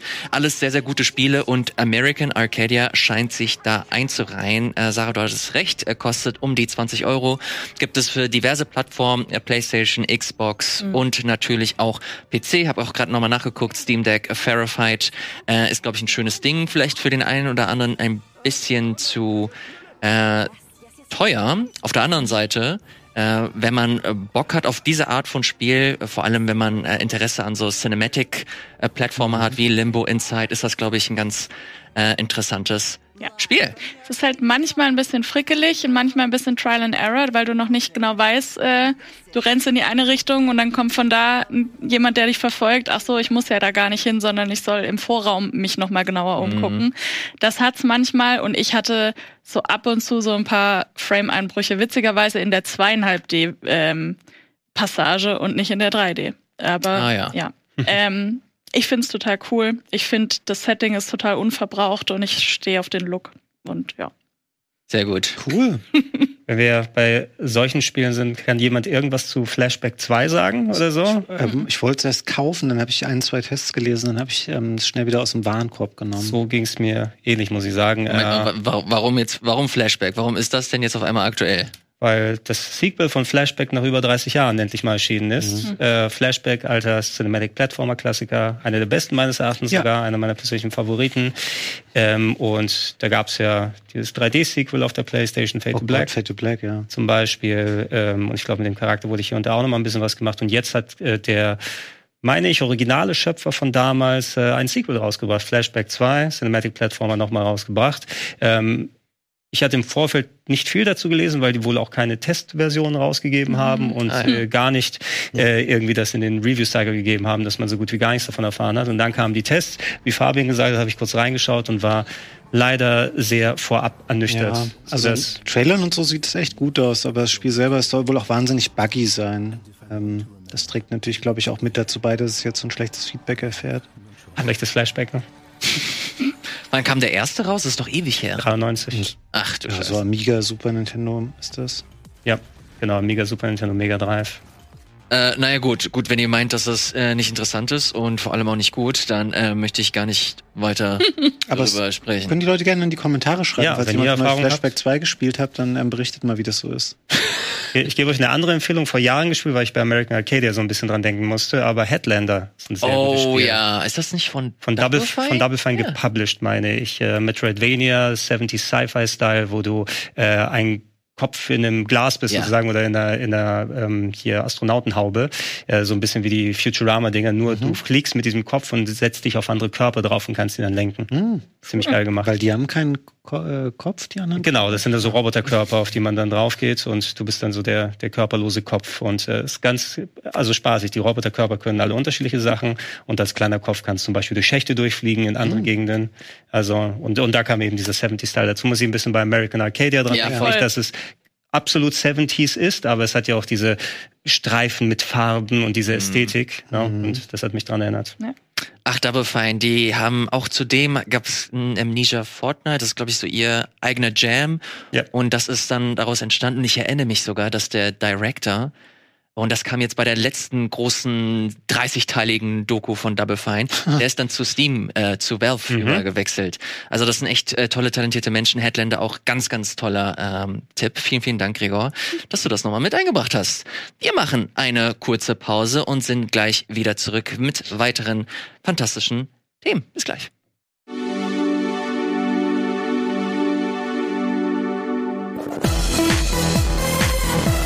Und da sind wir auch schon zurück hier im Game Talk. Machen wir direkt weiter. Ich habe mal auf dem äh, Rocket Beans Let's Play Kanal geschaut und siehe da, ich habe euch zwei windelweich rumhüpfen sehen. Viel so häufig. Ja, ne? das ist eher prügeln, würde ich fast sagen. ja oder? wir sind ein bisschen gehoppt und äh, gekloppt. Beides. ja. In welchem Spiel? Erzähl's mir. Ich weiß ja genau, worauf willst du denn hinaus? Asterix und Obelix wahrscheinlich. ja, natürlich. Ja. Ah, okay. Weil wir haben ja noch ein paar durch äh, andere Sachen uns dann gehoppelt. Aber das haben wir kürzlich gespielt vor ein paar Tagen. Asterix äh, und Obelix. Operation Hinkelstein hätte ich fast gesagt. Slap Wie heißt them all das? 2. Slap them all 2. Ja. Ja. ohne XXL, Genau, ohne Slaps and Beans, das sind die anderen Spiele dann. äh, ein ein äh, Sequel zu einem Beat'em Up, was vor ein paar Jahren erschienen ist. Äh, jetzt müsst ihr mich lang ausfragen, wie groß die Unterschiede sind, wahrscheinlich im Leveldesign und in der Story und so weiter. Aber ich kann mich erinnern, den ersten Teil, in dem mal reingeschaut zu haben. Und äh, mittlerweile kannst du ja, weil du keine Einschränkungen in Auflösung und Zeichenqualität oder so hast, so Animationsphasen, äh, sowas recht und originalgetreu umsetzen. Und äh, Fabian und ich haben uns, ja, ich würde sagen, fast durch das ganze Spiel gekloppt. Wir haben in zwei Ähm, Stunden so einen guten Part erreicht. Und äh, ja. ich hatte viel Fun, muss ich sagen. Das geht mir auch so. Ist natürlich ein Spiel, was massiv davon profitiert, wenn man es zu zweit spielt, ähm, weil sich da natürlich nicht wahnsinnig viel ändert im Spielverlauf, also was das Spielerische angeht, aber zu zweit kann man auch die Gegner besser kontrollieren, ähm, den Look wirklich schön getroffen. Hab schon gesehen, Leute haben ähm, teilweise kommentiert, der Seher, dessen Namen wir nicht wussten, der ist lügt nix. Natürlich. Ähm, jetzt weiß ich das auch wieder. Äh, ja, also man kann und muss dazu gar nicht so viel hier im Game Talk tatsächlich sagen. Äh, der Vorgänger ist auch noch gar nicht so alt, der ist vor zwei Jahren rausgekommen, ist jetzt natürlich eine neue Geschichte, ähm, die man hier erlebt, neue Level, die man bereist. Es geht darum, dass man sich auf die Suche nach einem geklauten römischen Artefakt begibt, weil dafür jemand unschuldig ins Gefängnis gegangen ist. Und dafür läuft man eben durch die Level und verkloppt fleißig Römer gibt es für alle ähm, Plattformen im Wesentlichen da draußen, digital und teilweise auch physisch zu kaufen. Ja, umgesetzt vom Mr. Nuts Studio. Genau, aus Frankreich. Warum auch immer sie sich äh, nach einem alten Jump'n'Run benannt haben. Vielleicht sind ja auch Leute dabei, die das damals umgesetzt haben. Ah. Äh, Publisher Ja. Microids ähm, macht ja auch relativ viel so Retro-Revivals, als auch Spiele, die so im Retro-Look sind. Äh, von denen kamen doch, waren die nicht auch für das Toki-Revival zum Beispiel zuständig? Ja, Oder Caveman Ninja und das neue Schlumpfspiel. und das neue Schlumpfspiel, Oper Operation Bloodpest? Nee, das war das letzte, glaube ich schon. Ähm, das habe ich äh, mal angefangen, das ist cool. Ich, wie heißt das neue Schlumpfspiel? Wer weiß es von euch? Also, keine Ahnung. Ach, ich gucke Ich jetzt habe doch das Cover Operation Blattlaus, vielleicht. Ähm. Ähm, aber die, die machen immer ähm, äh, gerne so, sowas in dem Bereich, was ich als, als so Oldschool-Fan zu schätzen weiß. Nicht jedes oder nicht jedes von deren Spielen trifft so ganz meinen Nerv. Ich weiß zum Beispiel, dieses Caveman Ninja mit der Neuauflage irgendwie war nicht so ganz meins, aber Toki habe ich ganz gern gespielt noch. Hm. Wie heißt das auf Deutsch? Ja, das letzte hieß Mission Bloodpest, aber jetzt fällt mir gerade nicht ein, wie das neue Mach mal, heißt. mach mal eine 2 dazu. Nochmal ganz kurz zurück zu Asterix und äh, Obelix. Ich habe mir jetzt ein paar Trailer zu angesehen und finde den Style halt voll schön. Ist halt eins zu eins übersetzt, äh, vor allem äh, wenn man die alten Zeichentrickserien äh, gesehen hat. Ich fand spielerisch, jetzt ich habe selber nicht gespielt, jetzt einfach nur als äh, Zuschauer so ein bisschen stumpf. Ähm, hat man da auch genügend äh, Variation, wenn man das jetzt zum Beispiel vergleicht mit einem Streets of Rage 4 oder jetzt ein Scott Pilgrim, das äh, wieder einen kleinen Hype erfährt? Kann das mit solchen Spielen auch mithalten oder ist das eher äh, ein bisschen entspannter insgesamt? Ähm, ich habe das Scott Pilgrim nicht mehr so vor meinem inneren Auge, aber im Vergleich mit Streets of Rage würde ich sagen, ist das hier schon etwas ähm, äh, simpler gehalten. Also es gibt nicht, also du hast jetzt zum Beispiel keine keine ähm, spielerische Evolution, dass du sagst, okay, du lernst jetzt da neue Moves dazu, da kaufst du irgendwie Sachen zwischendurch oder so. Es bleibt immer das Move-Repertoire, das man am Anfang hat, das aber nicht so klein ist. Also du hast verschiedene Boden- und Luftattacken, du kannst ähm, das Rennen als Attacke benutzen und hast noch zwei verschiedene ähm, Spezialschläge. Einen davon ähm, musst du quasi äh, aufladen über diesen gelben Balken, den man da sieht.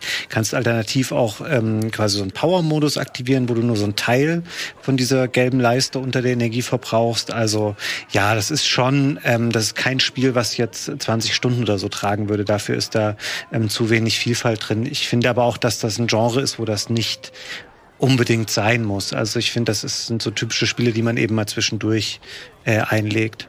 Ja, solange das, das eigentliche Gameplay so einigermaßen Spaß macht. Ich habe es jetzt nicht im Singleplayer probiert, weil wir es gemeinsam gespielt haben. Also weiß ich nicht, ob es da eventuell wegen der hohen Gegnerdichte ein bisschen nerviger sein kann. So von wegen, oh, auf einmal sind immer sau viele Gegner da und jetzt steckst du in einem Bildschirm fest, weil du alle weghauen musst mit deinem Charakter. Ähm, was cool war, wo wir das gespielt haben, eben sehr schnell vorangekommen, aber auch immer wirklich eine Masse an Gegnern da. Da ist immer viel, was abgegangen ist. Schlag und, und Trittgefühl und die ganzen Moves gingen auch ganz nett von der Hand. Dadurch, dass du wirklich nur zwei Figuren hast, kannst du eben nicht wie bei den Streets of Rage auch sagen, okay, Ja. du kannst noch mal mit dieser Figur und die verändert das Gameplay komplett. Und äh, welche zwei du für den Multiplayer nimmst, kann auch, das auch nochmal anders gestalten. Ähm, Würde ich nicht unbedingt den Vergleich hereinziehen. So zum einmal durchspielen ähm, und auch komplett mit deutscher Vertonung, ne? Ja, stimmt. Ähm, Cool. kann man, kann man also gerade als Asterix und Obelix-Fan vielleicht dann durchaus sich das, sich das mal geben. Ja. Solange man eben kein 20-Stunden-Spiel erwartet. Das neue Schlümpfe-Spiel heißt äh, Der Gefangene des grünen Steins. Jetzt bin ich wieder ein bisschen angefixt. Ich mag ja solche äh, Angefixt. 3D-Jump-Runs einfach ganz gerne. Gucken, ob das gut sein soll. Sarah, findest du das interessant? Macht das was mit dir? Also vor allem so Asterix und Obelix? Nee, nicht so wirklich. Ähm, also ich kenne noch Asterix-Comics so aus meiner Kindheit, aber ich weiß jetzt nicht. Also ich bin jetzt auch nicht der absolute Beat'em-up-Fan. So, ähm, ich habe das Scott Pilgrim-Spiel eine Weile gespielt, als es dann ähm, wieder da war. War das nicht so, dass man das irgendwas war da? Das war eine Zeit lang offline, ja. Ja, ne? Ja. Genau. Und Das war aber auch schon wieder das letzte Beat'em Up, das ich gespielt habe, glaube ich. Also- Turtles nicht? Entschuldigung. Bitte? Turtles hast du nicht Nee. gespielt? Das ist sehr gut. Auch Ja, Streets of Rage. Also das, das sind echt schöne Spiele zu zweit oder mit mehreren Leuten, wenn man da äh, Lust drauf hat. Aber muss man natürlich äh, affin sein für das äh, Genre. Ich Klar. finde es halt spannend, wenn man so, dass man diese. Franchises so weiterführt, ähm, die ja schon so, die es schon so lange gibt, aber dann dieses Genre dafür nimmt. Also ist das so, ist das für euch voll der No-Brainer oder ist das, weil es in Anführungszeichen einfach umzusetzen ist? Oder Es, es hat ja schon gepasst da, ne? Also. Das ist halt sehr naheliegend bei Asterix und Ja, Obelix. und es, und es gab ja auch schon Games in der Vergangenheit, die so auf den Stil gegangen sind. Mhm. Also natürlich nicht mit so hübscher Grafik dann, sondern mit den alten technischen Voraussetzungen. Ähm, ich wüsste auch sonst nicht, was ich alternativ für ein Asterix und Obelix-Spiel dann spielen würde. Vielleicht sowas wie ich Cooking Mama, wo man den vergifteten Kuchen für Cleopatra oder sowas dann zusammenkocht. So ein schönes 2D-Jump'n'Run mit Asterix und Obelix hätte ich mir Ja, ganz gut äh, die, vorstellen. die, Die gab's gab's früher Die auch. gab's früher auch zum Beispiel, auch schön auf dem Master-System und alles. Ähm, das könnte man natürlich dann auch nehmen, wobei da haben wir jetzt die Schlümpfe, mit denen wir uns bedienen können. Vielleicht dachte man sich, Ey, jetzt die, muss ich die zeigen, so oft wie wir die, die erwähnen Asterix, die Asterix-Fans. Ich meine, ich meine, Anton sucht nach einem äh, Let's Ja. Play ähm, hier. Und es gibt auch gerade ein Spiel, das heißt ähm, Asterix äh, and Friends. Das ist ein Mobile-Game. Es scheint mir ein Echtzeitstrategiespiel zu Oh, sein, wenn ich mir okay. die Screenshots richtig angucke. spannend. hier. Schlümpfe, Bloodpest Trail. Ach, Das ist der alte. das, das StarCraft Galleons. Das Neue ist so das mit aus. dem grünen Stein. Naja, ist cool, wie wir völlig abdriften jetzt. Ja. ja, aber das sieht tatsächlich gar nicht mal so schlecht aus. einem Bauhof Selbst hast du das so Alte. den Kessel mit dem Zaubertrank. Es sieht doch aus wie ein Echtzeitstrategiespiel, oder? Wow, Oder ist es ein Browser-Game? Hier steht jetzt Browser-Game. Was Das ist bestimmt einfach so ein Town-Builder, so ein typischer. Ja, ich sehe so ein bisschen die Siedler, oder ne? Würde ich sagen, fast schon. Also wir gucken gerade hier den Trailer Oh. kurz. Ah ja. Das aber das ist der alte. Macht nix, spiele ich auch nochmal. Aber ist, ist das, sind das wirklich gute Spiele? Spiel, spiel lieber das als SpongeBob. Ja, es ist kein, Boah. es ist weder Super Mario Wonder noch ist es Ratchet Clank, aber ähm, es gibt schon, also das ist schon ein ordentlich gemachtes 3D Jump'n'Run-Spiel, ne? Na gut. Ähm, Demnächst bei Speedrandale die Super Nintendo äh, Schlümpfe. was, wirklich? Welches ist das Ja. erste? Äh, ja, das äh, knallharte. Hm. Könnt ihr euch übrigens auch darauf freuen. Äh, Sie und ich waren ja auf dem Speedrun-Event jetzt überm Wochenende bei Bisalina Speedruns 23 Charity-Event und haben da ein paar schöne Runs äh, für euch da mit aufnehmen können mit Nice. coolen Runnern. Äh, unter anderem äh, Babsia. Ich habe es gesehen Wer? auf Instagram. Das ist der Mhm. Mensch, der ähm, alles blindfolded runnt. Genau, Blindfolded Mario. Super Mario 64. Absolut Alter. der Das Wahnsinn. So geil. Gibt's noch ein paar Spiele, die du teasen kannst? Ähm, wir haben noch mehr Super Mario 64 und äh, je nachdem, wann ich das fertig geschnitten bekomme, demnächst äh, auch noch ein bisschen was zu Resident Evil 2 Classic. Geil. Okay, cool. Alles früher oder später auf dem RBTV Gaming. Und, Fabian, und bald äh, Elden Ring äh, mit einer Hand. wirklich? Ja, wir hatten einen. Gast hier mit äh, einer körperlichen Einschränkung und der hat ein Spezialsetup dabei gehabt Geil. und hat uns dann Elden Ring äh, in äh, quasi mit einer Hand dann äh, durchgespielt. Das cool. werde ich gucken. Ähm, Gleiches gilt für Fabians nächstes Ja. Spiel, das werde ich mir auch anschauen. Und zwar nennt sich das En Garde. Das habe ich mal auf einem Ah, Steam ja. Next Fest äh, gesehen.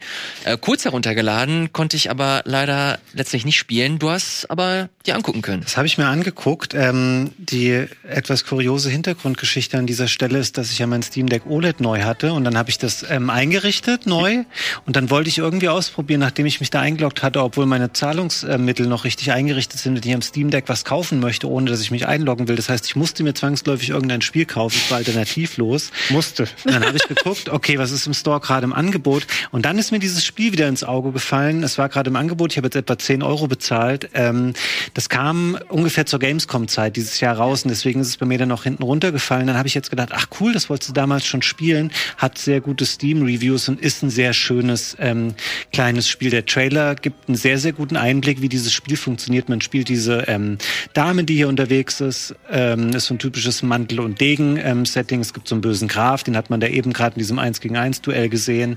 Ähm, Spiel ist eine Mischung aus so einem äh, früh 2000er Prince of Persia plus ähm, frühes Klettern und Parcours-Gameplay ähm, von Assassin's Creed plus ein Kampfsystem, was so ein bisschen sich an Souls-Spielen orientiert. Das heißt, es gibt typisch ähm, farbkodierte gegnerische Angriffe, also blaue Angriffe musst du zum Beispiel parieren, ähm, roten Angriffen musst du ausweichen durch Rollen. Ähm, es kommen dann später noch andere Angriffe dazu oder auch stärkere Gegner, die ähm, Serien aus verschiedenen Sachen machen. Mhm. Und sobald du es nicht schaffst, eine also sobald du einmal dann falsch ausweichst oder parierst, auch wenn du nicht getroffen wirst, stellt das gleich wieder deren komplette Verteidigung her, weil du musst dann immer quasi erst es schaffen, denen eine bestimmte, ähm, deren Schild so weit runterzuhauen, dass du ihnen auch Energie abziehen kannst. Ähm, es gibt sehr viel ähm, Interaktionsmöglichkeiten. Wir können gern diesen Trailer, den wir eben hatten, nochmal ablaufen lassen.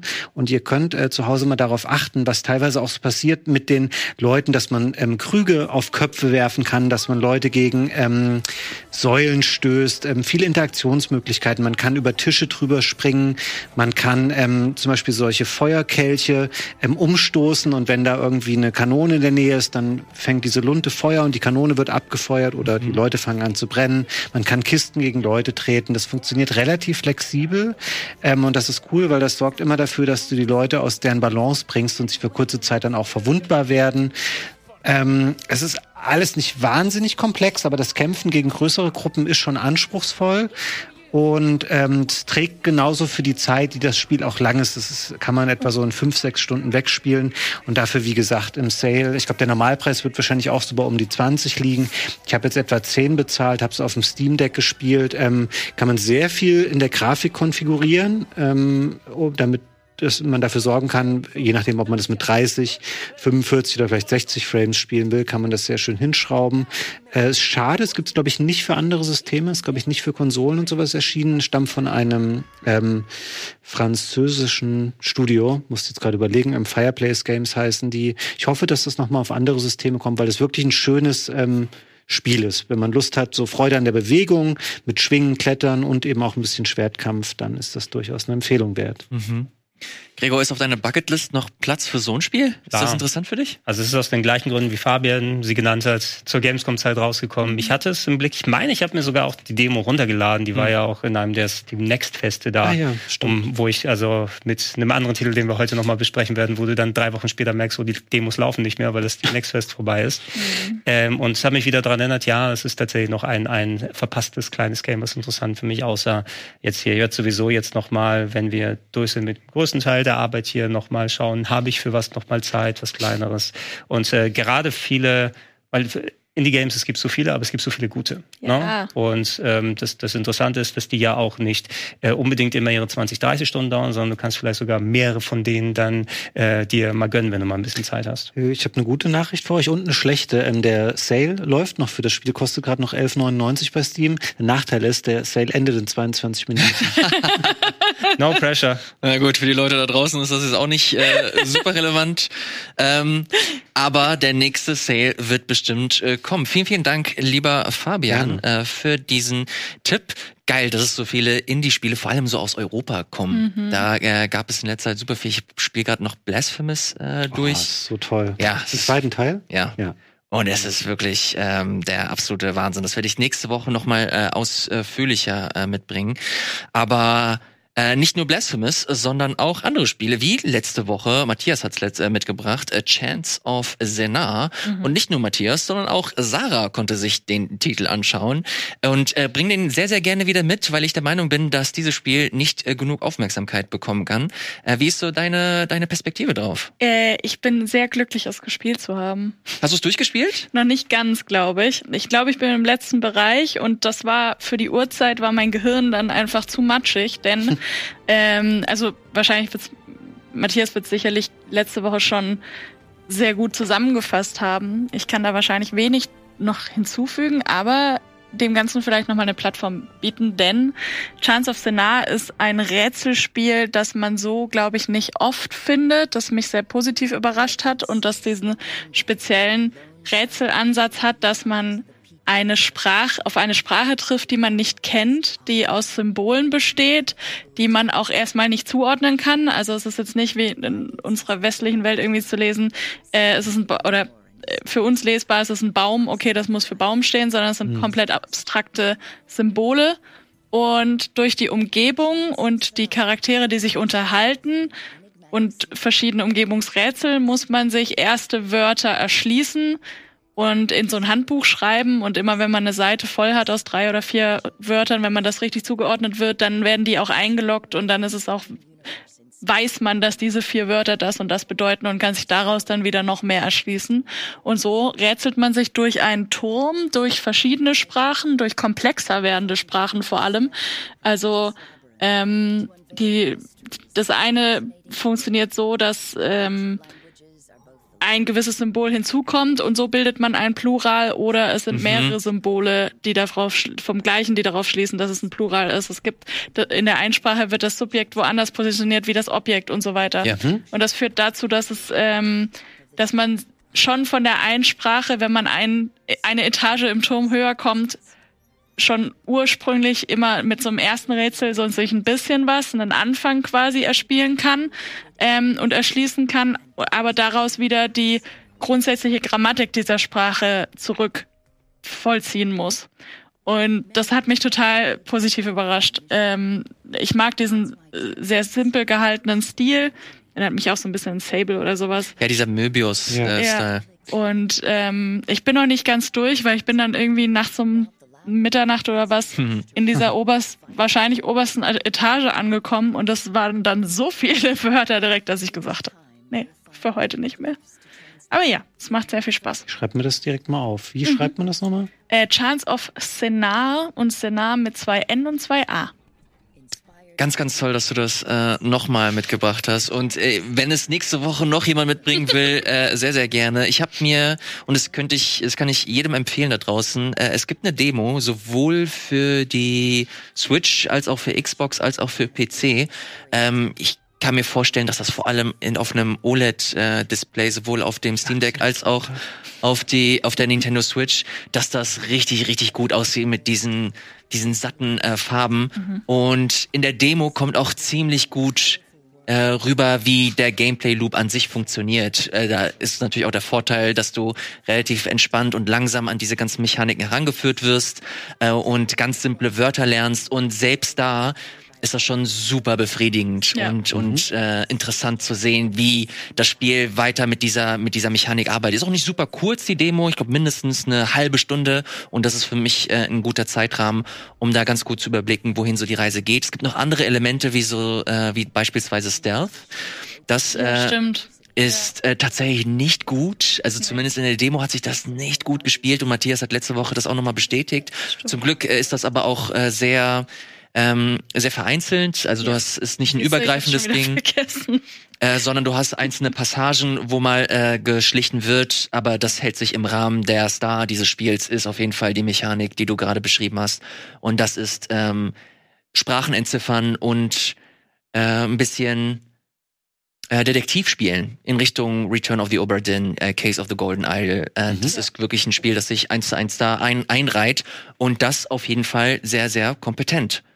Chance of Sinner. Gibt es für jegliche Plattform, Steam, Switch, PlayStation und die gute Xbox. Noch wieder 20 Euro. Also zumindest gerade auf Steam.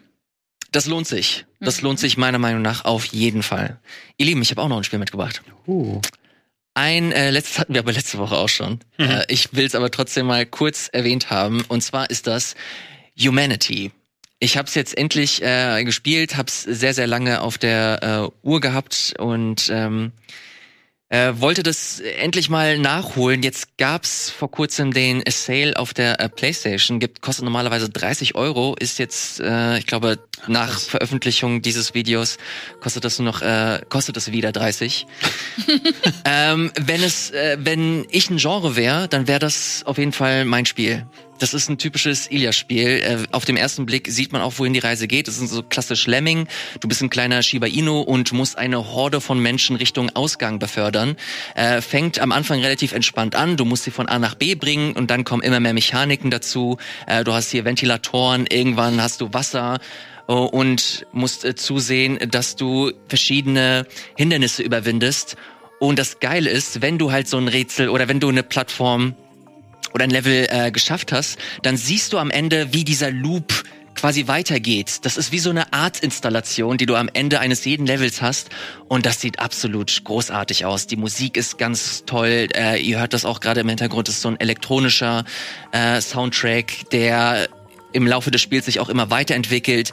Wir sehen hier gerade auch äh, die äh, Visuals, die immer abgefahrener werden. Irgendwann gibt es ein Team A und Team B, äh, die gegeneinander antreten und ihr müsst zusehen, dass ihr eure Schäfchen ins Trockene bringt im wahrsten Sinne. Es entwickelt sich immer weiter, wird immer absurder und ich habe den Spaß den ich seit Ewigkeiten nicht mehr habe. Es ist wirklich ein großartiges Rätselspiel. Hier und da vielleicht ein bisschen unterfordernd, meiner Meinung nach. Ähm, vor allem, wenn man viel Rätselspiele spielt, aber muss nicht schlechtes sein, wie ich finde.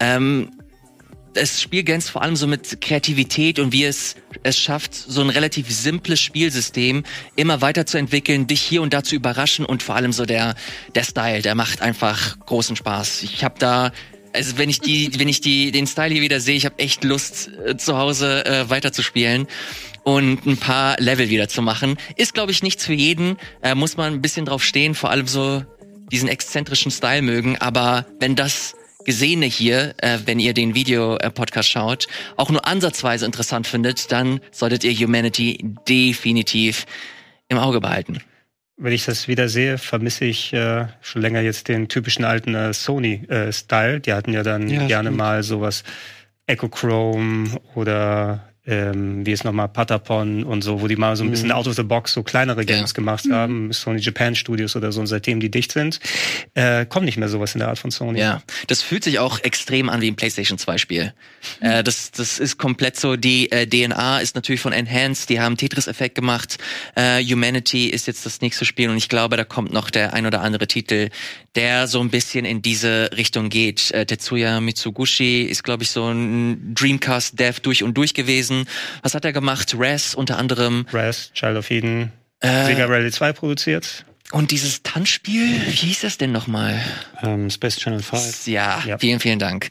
Äh, ist alles, geht alles in diese Richtung. Äh, Humanity natürlich auch nochmal eine andere Kerbe, aber im Kern ist das wirklich dieselbe, dieselbe DNA. Ich habe es gerade mal nachguckt, das ist auch ein PlayStation VR 2 Spiel. Ne? Ja, ja, mhm. genau. Äh, wie gesagt, Enhance ist auch ein, ein VR-enthusiastisches Studio. Tetris-Effekt haben sie damals auch für die äh, für die VR entwickelt, äh, Raz auch und Humanity ist haben sie für die, ich glaube, exklusiv für die PSVR 2 mittlerweile wahrscheinlich auch für andere. Müsste ich aber jetzt tatsächlich nachgucken. Also es gibt es auf jeden Fall auch für PC, aber ob es da auch VR hat, weiß ich nicht. Doch, unterstützt VR. Ja, ich glaube, das war eine Zeit lang für PSVR 2, als das ähm, erschienen ist.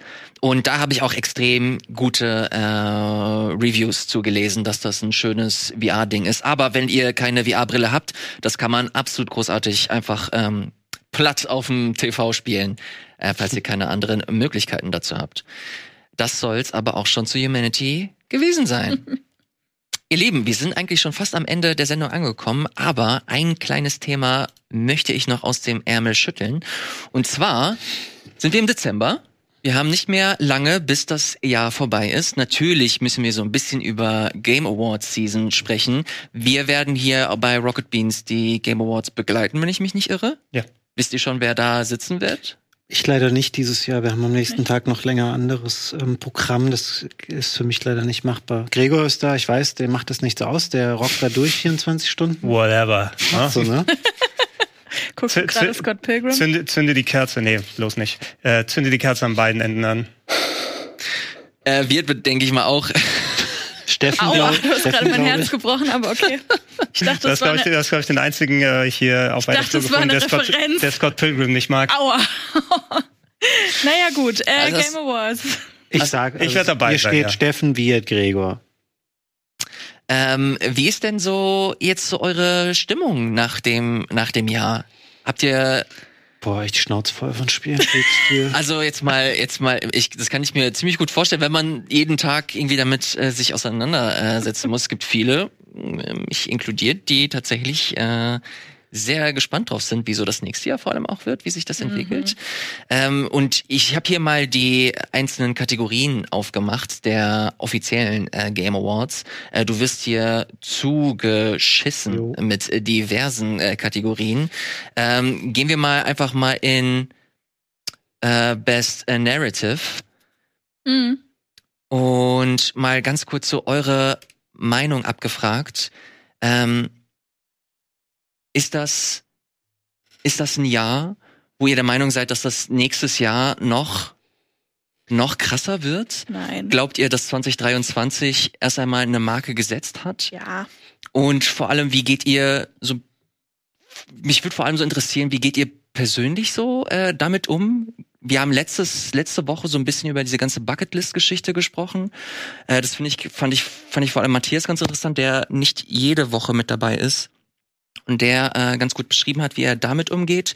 Und da würde ich äh, sowohl Fabian als auch Sarah noch mal kurz fragen. Äh, wir sehen jetzt hier Alan Wake, Baldur's Gate, Cyberpunk, Final Fantasy. Das ist nur die Best Narrative äh, Kategorie. Äh, könnte alles auch in Game of the Year mit drin sein. Da würde ich noch mal euch, äh, euch noch mal kurz fragen. Habt ihr diese Spiele alle gespielt?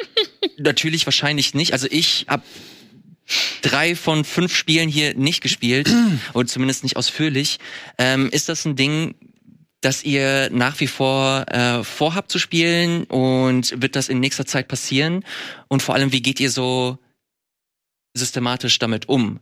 Zum Beispiel du, Fabian, hast du einen Backlog, wo du weißt, alles klar, zu Weihnachten werde ich mir Baldur's Gate anschauen. Ist Baldur's Gate generell ein Spiel, das du dir anschauen wirst? Oder eben am Ende nicht, Also weil es nicht dein Spiel ist? Ich hatte den ganzen Oktober frei und da stand das auf jeden Fall auf meiner Liste. Aber ähm, ich habe das, glaube ich, schon mal hier gesagt. In der Zeit von Baldur's Gate kann man natürlich eine Menge anderer Spiele spielen und das habe ich dann einfach präferiert. Nichtsdestotrotz möchte ich das irgendwann machen, weil ich das sehr, also das Spiel hat einfach so wahnsinnig tolle Kritiken. Ich habe es auch irgendwann schon mal installiert auf meinem äh, MacBook tatsächlich. Es gibt ja eine native Mac-Version davon. Ich werde das irgendwann mal spielen. Ich bin aber ansonsten auch, ich verspüre da jetzt keinen extremen Druck. Selbst für jemanden, der damit arbeitet, dass du manchmal in der Arbeitszeit ähm, spielst oder so, ähm, ist es nicht möglich, alle Sachen einfach ähm, heutzutage noch zu zocken. Das ist einfach nicht drin. Dafür erscheinen zu viele Spiele. Und um auf deine Frage vorher dann noch einzugehen, ich glaube schon oder ich hoffe, 2024 sollte nicht noch extremer werden, einfach auch in der Quantität ähm, der Spiele, weil natürlich, ich habe das eben so spaßhaft gesagt, von denen ich habe die Schnauze voll, es ist eine ganz tolle Zeit, um ähm, Gamer oder Gamerin zu sein, weil du hast super viele Plattformen, super viele tolle Spiele und so, aber du musst natürlich auch immer die andere Seite dieser Medaille sehen, die da ist, es wird für Leute, die Spiele machen. Wir haben dieses Jahr, auf der einen Seite haben wir wahnsinnig viele tolle Spiele, wahnsinnig tolle Verkaufsrekorde, aber aller Orten werden auch Studios geschlossen, Leute entlassen, ähm, Prozesse optimiert oder verschlankt, ähm, weil es wird auch immer schwieriger in dieser Branche dann noch ein Spiel zu machen, was A durchdringt überhaupt ähm, in die Wahrnehmung der Leute und damit ähm, dann Geld zu verdienen, weil du konkurrierst nicht mit zehn anderen Spielen, sondern mit tausend, die im Jahr irgendwie erscheinen und auch Ja. alle gut sind.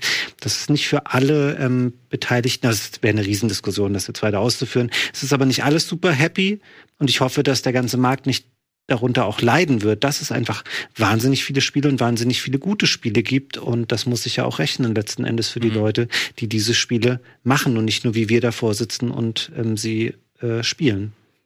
Wie siehst du darauf, Sarah? Äh, ich habe auf diese Liste geguckt und habe sehr viele von diesen Spielen noch nicht gespielt.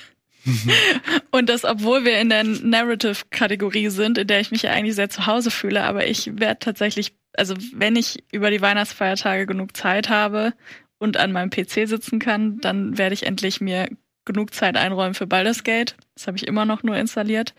Ähm, und es war einfach ein unfassbar krasses Jahr, gerade im AAA-Bereich auch. Und das wird für mich definitiv auch noch bis ins nächste Jahr reinragen. Also da steht sehr viel auf meiner Liste, auf das ich noch Bock habe. Ich will mir Alan Wake 2 angucken, weil ich habe grundsätzlich, ähm, ich mag diesen aktuellen Remedy-Style, den sie fahren, den sie auch mit Control gefahren haben, sehr, sehr gerne. Ich habe aber auch einfach Schiss vor Alan Wake 2, weil es einfach sehr gruselig sein wird und das nicht meins ist. Ähm, da brauche ich den Moment noch, dass ich mich darauf einlassen kann. Und ja, ähm, wir haben, sind jetzt gerade auch schon dabei, so die Spiele des Jahreslisten auszufüllen. Und da ist mir auch aufgefallen, was das für ein Jahr war. Ich glaube nicht, dass nächstes Jahr das toppen kann. Ich glaube, dass dieses Jahr ähm, Auch nicht ohne GTA 6 und der neuen Switch. Ach, das kommt nächstes heraus, meinst du? Ja. Also wir hatten dieses Jahr ein Definitiv. neues Mario, wir hatten ein neues Pikmin, wir hatten ein neues Zelda. Was soll mit der Switch passieren? Also ein 3D-Mario. Aber ja, okay. Dieses Jahr kam, kam Mario Wonder und Spider-Man am selben Tag raus, in der Woche von Alan Wake 2. Und also ich hole jetzt noch Sachen nach, die allein nur in der Gamescom-Woche rausgekommen sind. Ich ich weiß nicht, ähm, es ist eine tolle Zeit für uns GamerInnen, das hat äh, Fabian gerade schon gesagt. Und da ist für fast jeden und jede was dabei. Ich bin total happy, wenn das so divers ist. Ähm, ich kann, ich wünsche es mir noch diverser. Ähm, und ja, ich war dieses Jahr sehr erfüllt. Ähm, ich habe aber auch gesehen, wie viel ich dieses Jahr von diesem Jahr noch nachholen will. Das Gefühl, dass bei mir gerade auch der Indie-Bereich so ein bisschen, selbst in den Indie-Sachen, die so komplett Steam-Platz eins bis fünf durch die Decke gegangen sind und auf YouTube hoch und runter gespielt wurden. Nicht mal das habe ich geschafft, mir im Indie-Bereich alles anzugucken dieses Jahr. Mhm. Ähm, ja, da muss ich noch genau genug nachholen. Du hast hm. Cocoon mhm. so empfohlen, glaube ich. Aber das muss ich ja. auch noch spielen. Will ich ja, spielen. Ganz, ganz Dave the Diver immer noch nicht gespielt. Also ähm, ja, da allein da liegt schon noch genug für mich. Ich finde es ganz interessant, auch wenn äh, die äh, Zuschauenden in den Kommentaren schreiben und dieses Problem gar nicht kennen. Also ganz, ganz viele daraus. Wir sind hier in unserer, wir sind hier natürlich in unserer Bubble und spielen die Spiele alle möglichst früh, um auch darüber berichten zu können. Aber viele Leute draußen äh, scheren sich nicht äh, Alan Wake direkt am ersten Tag zu spielen. Sehr, sehr viele gucken Nein. sich das erst im nächsten Jahr an und das auch völlig zu Recht. Da habt ihr in der Regel ein vollwertiges Spiel, das nicht verbuggt ist, äh, theoretisch sogar noch günstiger und äh, damit erfährt man äh, ganz gut. Deswegen auch immer ganz interessant so zu sehen, wie es bei euch da draußen aussieht. Äh, das ist auch ein gutes Stichwort, weil ich glaube, dass es auch wieder die Golden Boys gibt dieses Jahr. Ja. Äh, Gregor wird höchstwahrscheinlich auch wieder mit dabei sein. Was glaubst du, was wird bei den Leuten da draußen ähm, ja relativ weit, weit oben stehen. Baldur's Gate 3. Glaubst also, du, dass das. Baldur's Gate 3 wird das Game of the Year bei den Game Awards gewinnen, wird überall dann Krass. gewinnen, weil es einerseits A, es ist ein tolles Spiel, und B, es ist äh, sozusagen der, der die, die Credibility-Wahl. Ne?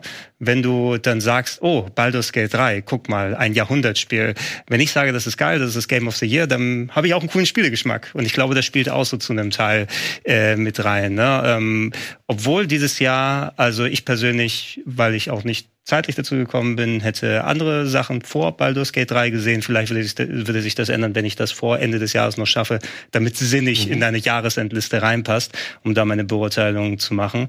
Ähm, aber äh, wenn du sonst sowas wie, wie Zelda, wie Mario, Wonder äh, gehabt hast, Alan Wake 2 spielt da ja auch mit rein und, und x-fach andere Spiele, Spider-Man 2 für einige Leute. Ich denke, dieses Jahr wird schwierig, an Baldur's Gate 3 einfach vorbeizukommen, weil du äh, Best of Both Worlds hast. Ne? Nicht nur ein populäres Spiel, sondern auch ein sehr gutes Spiel. Du hast das auf welcher Plattform gespielt? PC? Äh, was denn? Baldur's Gate? Äh, ja. Falls jemand da draußen das gespielt hat, auch auf anderen Systemen, ich bin jetzt unsicher, soll ich das auf der PS5 spielen, auf dem Steam Deck oder auf äh, meinem Mac? Das könnt ihr gerne mal in die Kommentare schreiben. Ich möchte nicht auf dem Steam Deck einfach jetzt 130 Gigabyte installieren und dann mhm. läuft das gar nicht geil da drauf. Ich habe mich da tatsächlich auch erkundigt, äh, sehr lange und also Mac kann man, glaube ich, durch die Bank weg äh, vergessen.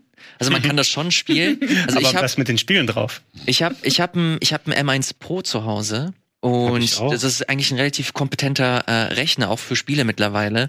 Und der und Baldur's Gate 3 ist auch für den M1 Pro angepasst.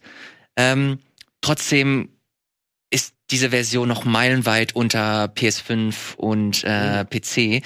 Auf dem Steam Deck hast du auch deutliche Abstriche, auch was so Framerate und so angeht, aber es ist halt auf dem Steam Deck und du kannst das halt immer mitnehmen. Und ich persönlich finde das persönlich äh, nicht so schlimm, wenn das Spiel halt nicht so geil aussieht, aber ich halt die Flexibilität habe, vor allem bei so einem großen Spiel, mhm. äh, das äh, da zu spielen und dann zu spielen, wenn ich äh, Lust drauf habe. Ich glaube, viele präferieren den PC oder halt die PlayStation-Version. Eine Xbox-Version wird ja natürlich auch noch kommen. Ja, der, der, Controller soll oder der Support soll ja sehr gut sein. Ne? Also ich habe es auch nur mit Maus und Tastatur gespielt, aber man hört ja, dass ich ja auch mindestens genauso gut auf PS5 spiele. Und jetzt soll im Rahmen der Entwicklung der Xbox-Version doch auch etliche Vorteile für die PS5-Version nochmal abfallen, meine ich gelesen zu haben. Also da mhm. die eh schon geforscht haben oder adaptiert haben, damit es dann irgendwann auch auf der Xbox läuft, mhm. dann ähm, steht die, die Weiterentwicklung nicht still. Mhm. Ja, also es gibt äh, diverse Plattformen. Ich glaube auch, auf dem, auf, wenn man will, kann man es auf dem Mac auch vernünftig spielen. Ich habe selber nicht ausprobiert, wie gesagt. Ich habe mir nur ein paar äh, Meinungen dazu äh, durchgeschaut äh, und die sind der Meinung, dass das noch mal ein bisschen abfällt im Vergleich zur PS5 und zur PC-Version. Aber ist natürlich spielbar, wenn man äh, darauf Lust hat und mhm. jetzt beispielsweise nur den Mac zur Verfügung stehen hat. Ich persönlich werde wahrscheinlich, einfach weil ich keinen starken PC habe, auf die PlayStation 5-Version irgendwann in drei Jahren zurückgreifen, wenn ich die, äh, wenn ich die Zeit habe. Ganz kurz noch, bevor ich hier abschließe, äh, weil es mich interessiert, äh, Fabian, was, was wird bei dir verhältnismäßig oben stehen dieses Jahr? Ich weiß zumindest, dass du ein Baldur's Gate nicht gespielt hast. Als Spiel des Jahres jetzt von denen, die Ja. ich gespielt habe, ähm, es ist jetzt, ah, das ärgert mich, dass du das jetzt fragst. Ich hätte mir da was Besseres überlegen müssen, weil das wird jetzt so super Klischee wirken. Ich fand schon Mario Wonder tatsächlich sehr, sehr gut. Oh, das finde ich Ähm, aber schön. Ich fand da wirklich, ich habe da wenig Erwartungen gehabt, weil ich einfach aus der ähm, sehr äh, abgenutzten Routine von 20 Jahren New Super Mario kam und gedacht habe, ja, ist halt wieder ein neues 2D Mario. Das hat mich schon sehr überrascht, also wie viele coole Ideen da drin waren in fast jedem Level. Ähm, was den rein ich habe Spaß mit einem Videospiel, abseits davon, wie umfangreich es ist, wie es aussieht, was es vielleicht auch super krass neu macht. Ähm, da war schon Mario Wonder bei mir echt ziemlich weit oben. Äh, also schäme mich ein bisschen dafür, das zu sagen. aber es ist Warum? So. Ja, weil es ja immer heißt, ja, Nintendo Fanboy und so. Ich habe auch eine Menge andere Spiele, also das- so Sachen wie Spider-Man, ähm, das ist alles nicht so weit weg, aber ich fand so, dass ich wirklich da saß und mich einfach gefreut habe beim Spielen, ist mir bei Mario am häufigsten passiert. Wie sieht's bei dir aus, Sarah? Ich habe meine Liste gerade offen. Ja, Was, wirklich? Ja, ich habe schon nachgeguckt. Ähm, ich habe ähm, meine Top 3 sind Tears of the Kingdom, Marvel, Spider-Man 2 und Super Mario Wonder. Und dann kommt bestimmt auch bald Baldur's Gate 3, weil ich das immer noch nicht gespielt habe. Junge, Junge, Junge, okay. Äh, Gregor, dich werde ich äh, nicht fragen. Dich habe ich noch ein paar Wochen hier. Ich hasse noch äh, ein paar Wochen jetzt. Äh, Ich habe mich auch noch nicht final entschieden. Also Das muss hab ich mir schon noch ein gedacht. bisschen Sacken lassen. Wir werden ja zumindest ja auch nochmal für den Jahresabschlusscast äh, zumindest äh, in kleinerer Runde mal zusammenkommen. Oh ja.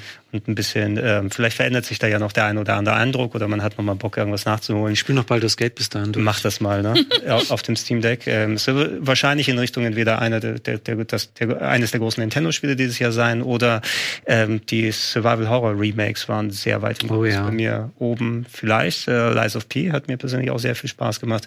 Also ich muss mal gucken, wo das am Ende landet. Und Alan Wake 2 hatte ich auch gerade erst durch, deshalb Hm. muss ich das noch irgendwo einkategorisieren. Das hat mich komplett überrascht. Ich habe jetzt äh, zum Zeitpunkt dieser Aufzeichnung, kurz vorher hat die Time ihre Top 10 Liste rausgebracht Mhm. und da ist sowohl Dead Space Remake als auch Resident Evil 4 Remake Back to Back äh, vertreten. Äh, das finde ich ziemlich abgefahren, dass die am Ende des Jahres dann doch noch mal so abgefeiert Mich werden. Mich freut's Super. gerade, also Dead Space sowieso als, als kleinere Marke gegenüber Resident Evil, aber Resident Evil 4, wann war es? Im April rausgekommen, meine Mhm.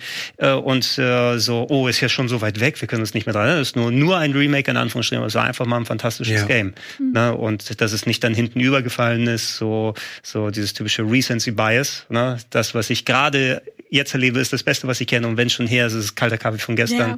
Das, das, das es nicht so äh, ein Fall ist. Und äh, Resident Evil 4 Remake hat es auf jeden Fall verdient. Ne? Ist auf jeden Fall nicht so einfach für Spiele, die Anfang des Jahres rausgekommen sind, immer in diesen Jahresendlisten. Mhm. Das stimmt schon. Stimmt. Gerade auch ganz kurz noch zum. Beispiel. Ja. Haben wir alle im Ja, Februar noch gesagt, Spiel des. Jahres, aber jetzt. Fi- Fire Emblem Engage. War ein Januar-Release, meine ich. Ihr Lieben, das war's äh, tatsächlich schon. Ich habe einen Titel hier äh, vergessen, den Sarah äh, lustigerweise hier auch gerade aufhat. Wir können auch ganz kurz noch äh, darüber sprechen, bevor wir äh, die Leute in den äh, Feierabend schicken. Komm, das machen wir noch ganz kurz. Ich hoffe, Ja. es ist wieder Suika Game.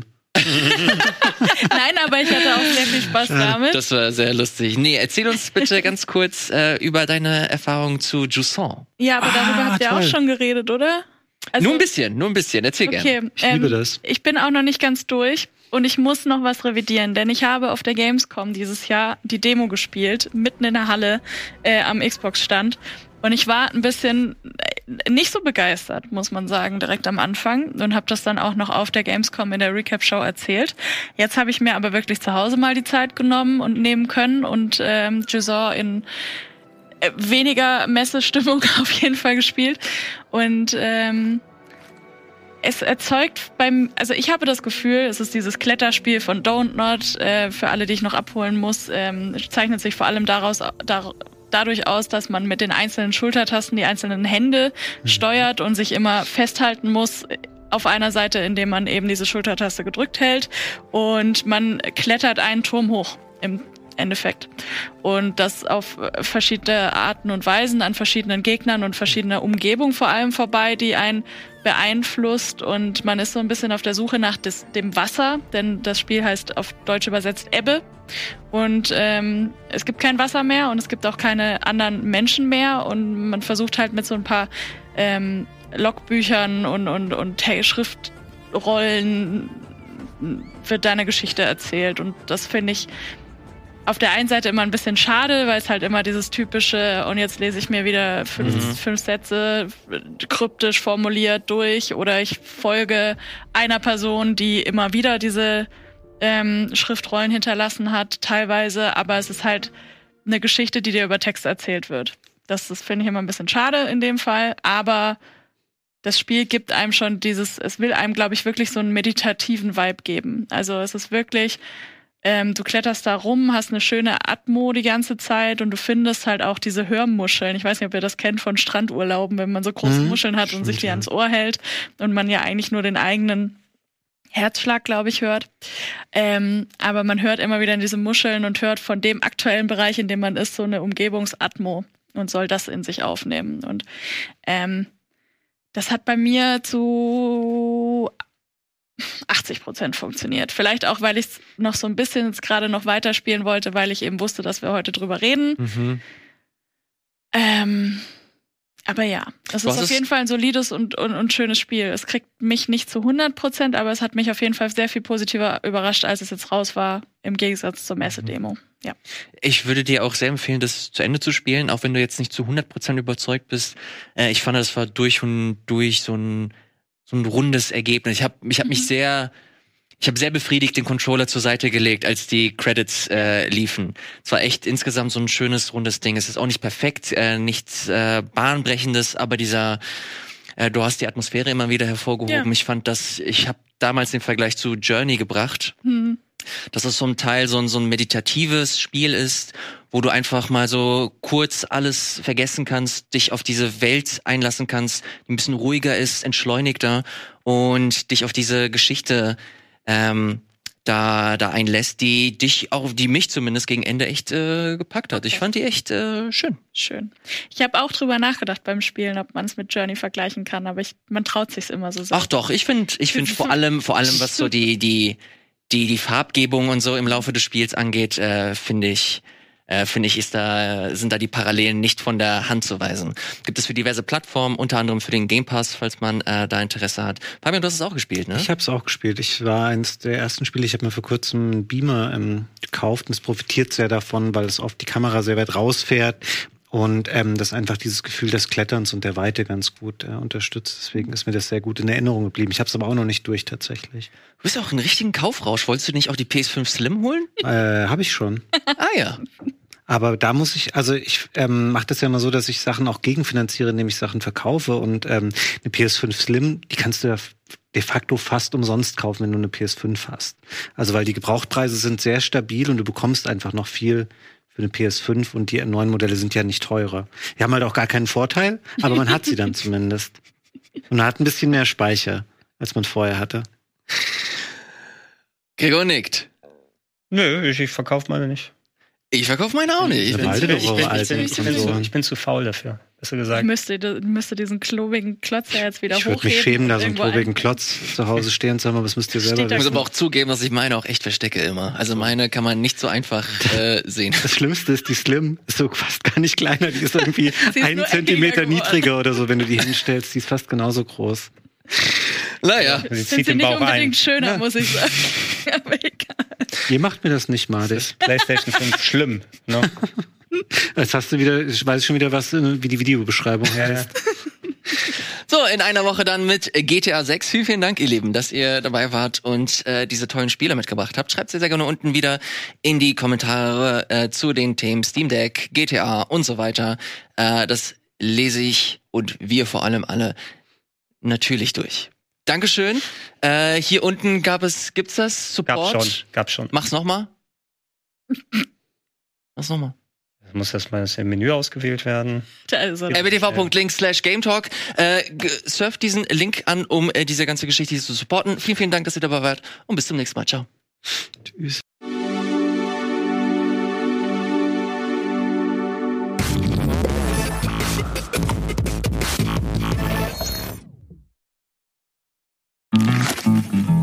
Können wir endlich los? Ja, Moment, ich muss mir gerade noch ein Ticket organisieren. Äh, welche S-Bahn nehmen wir nochmal?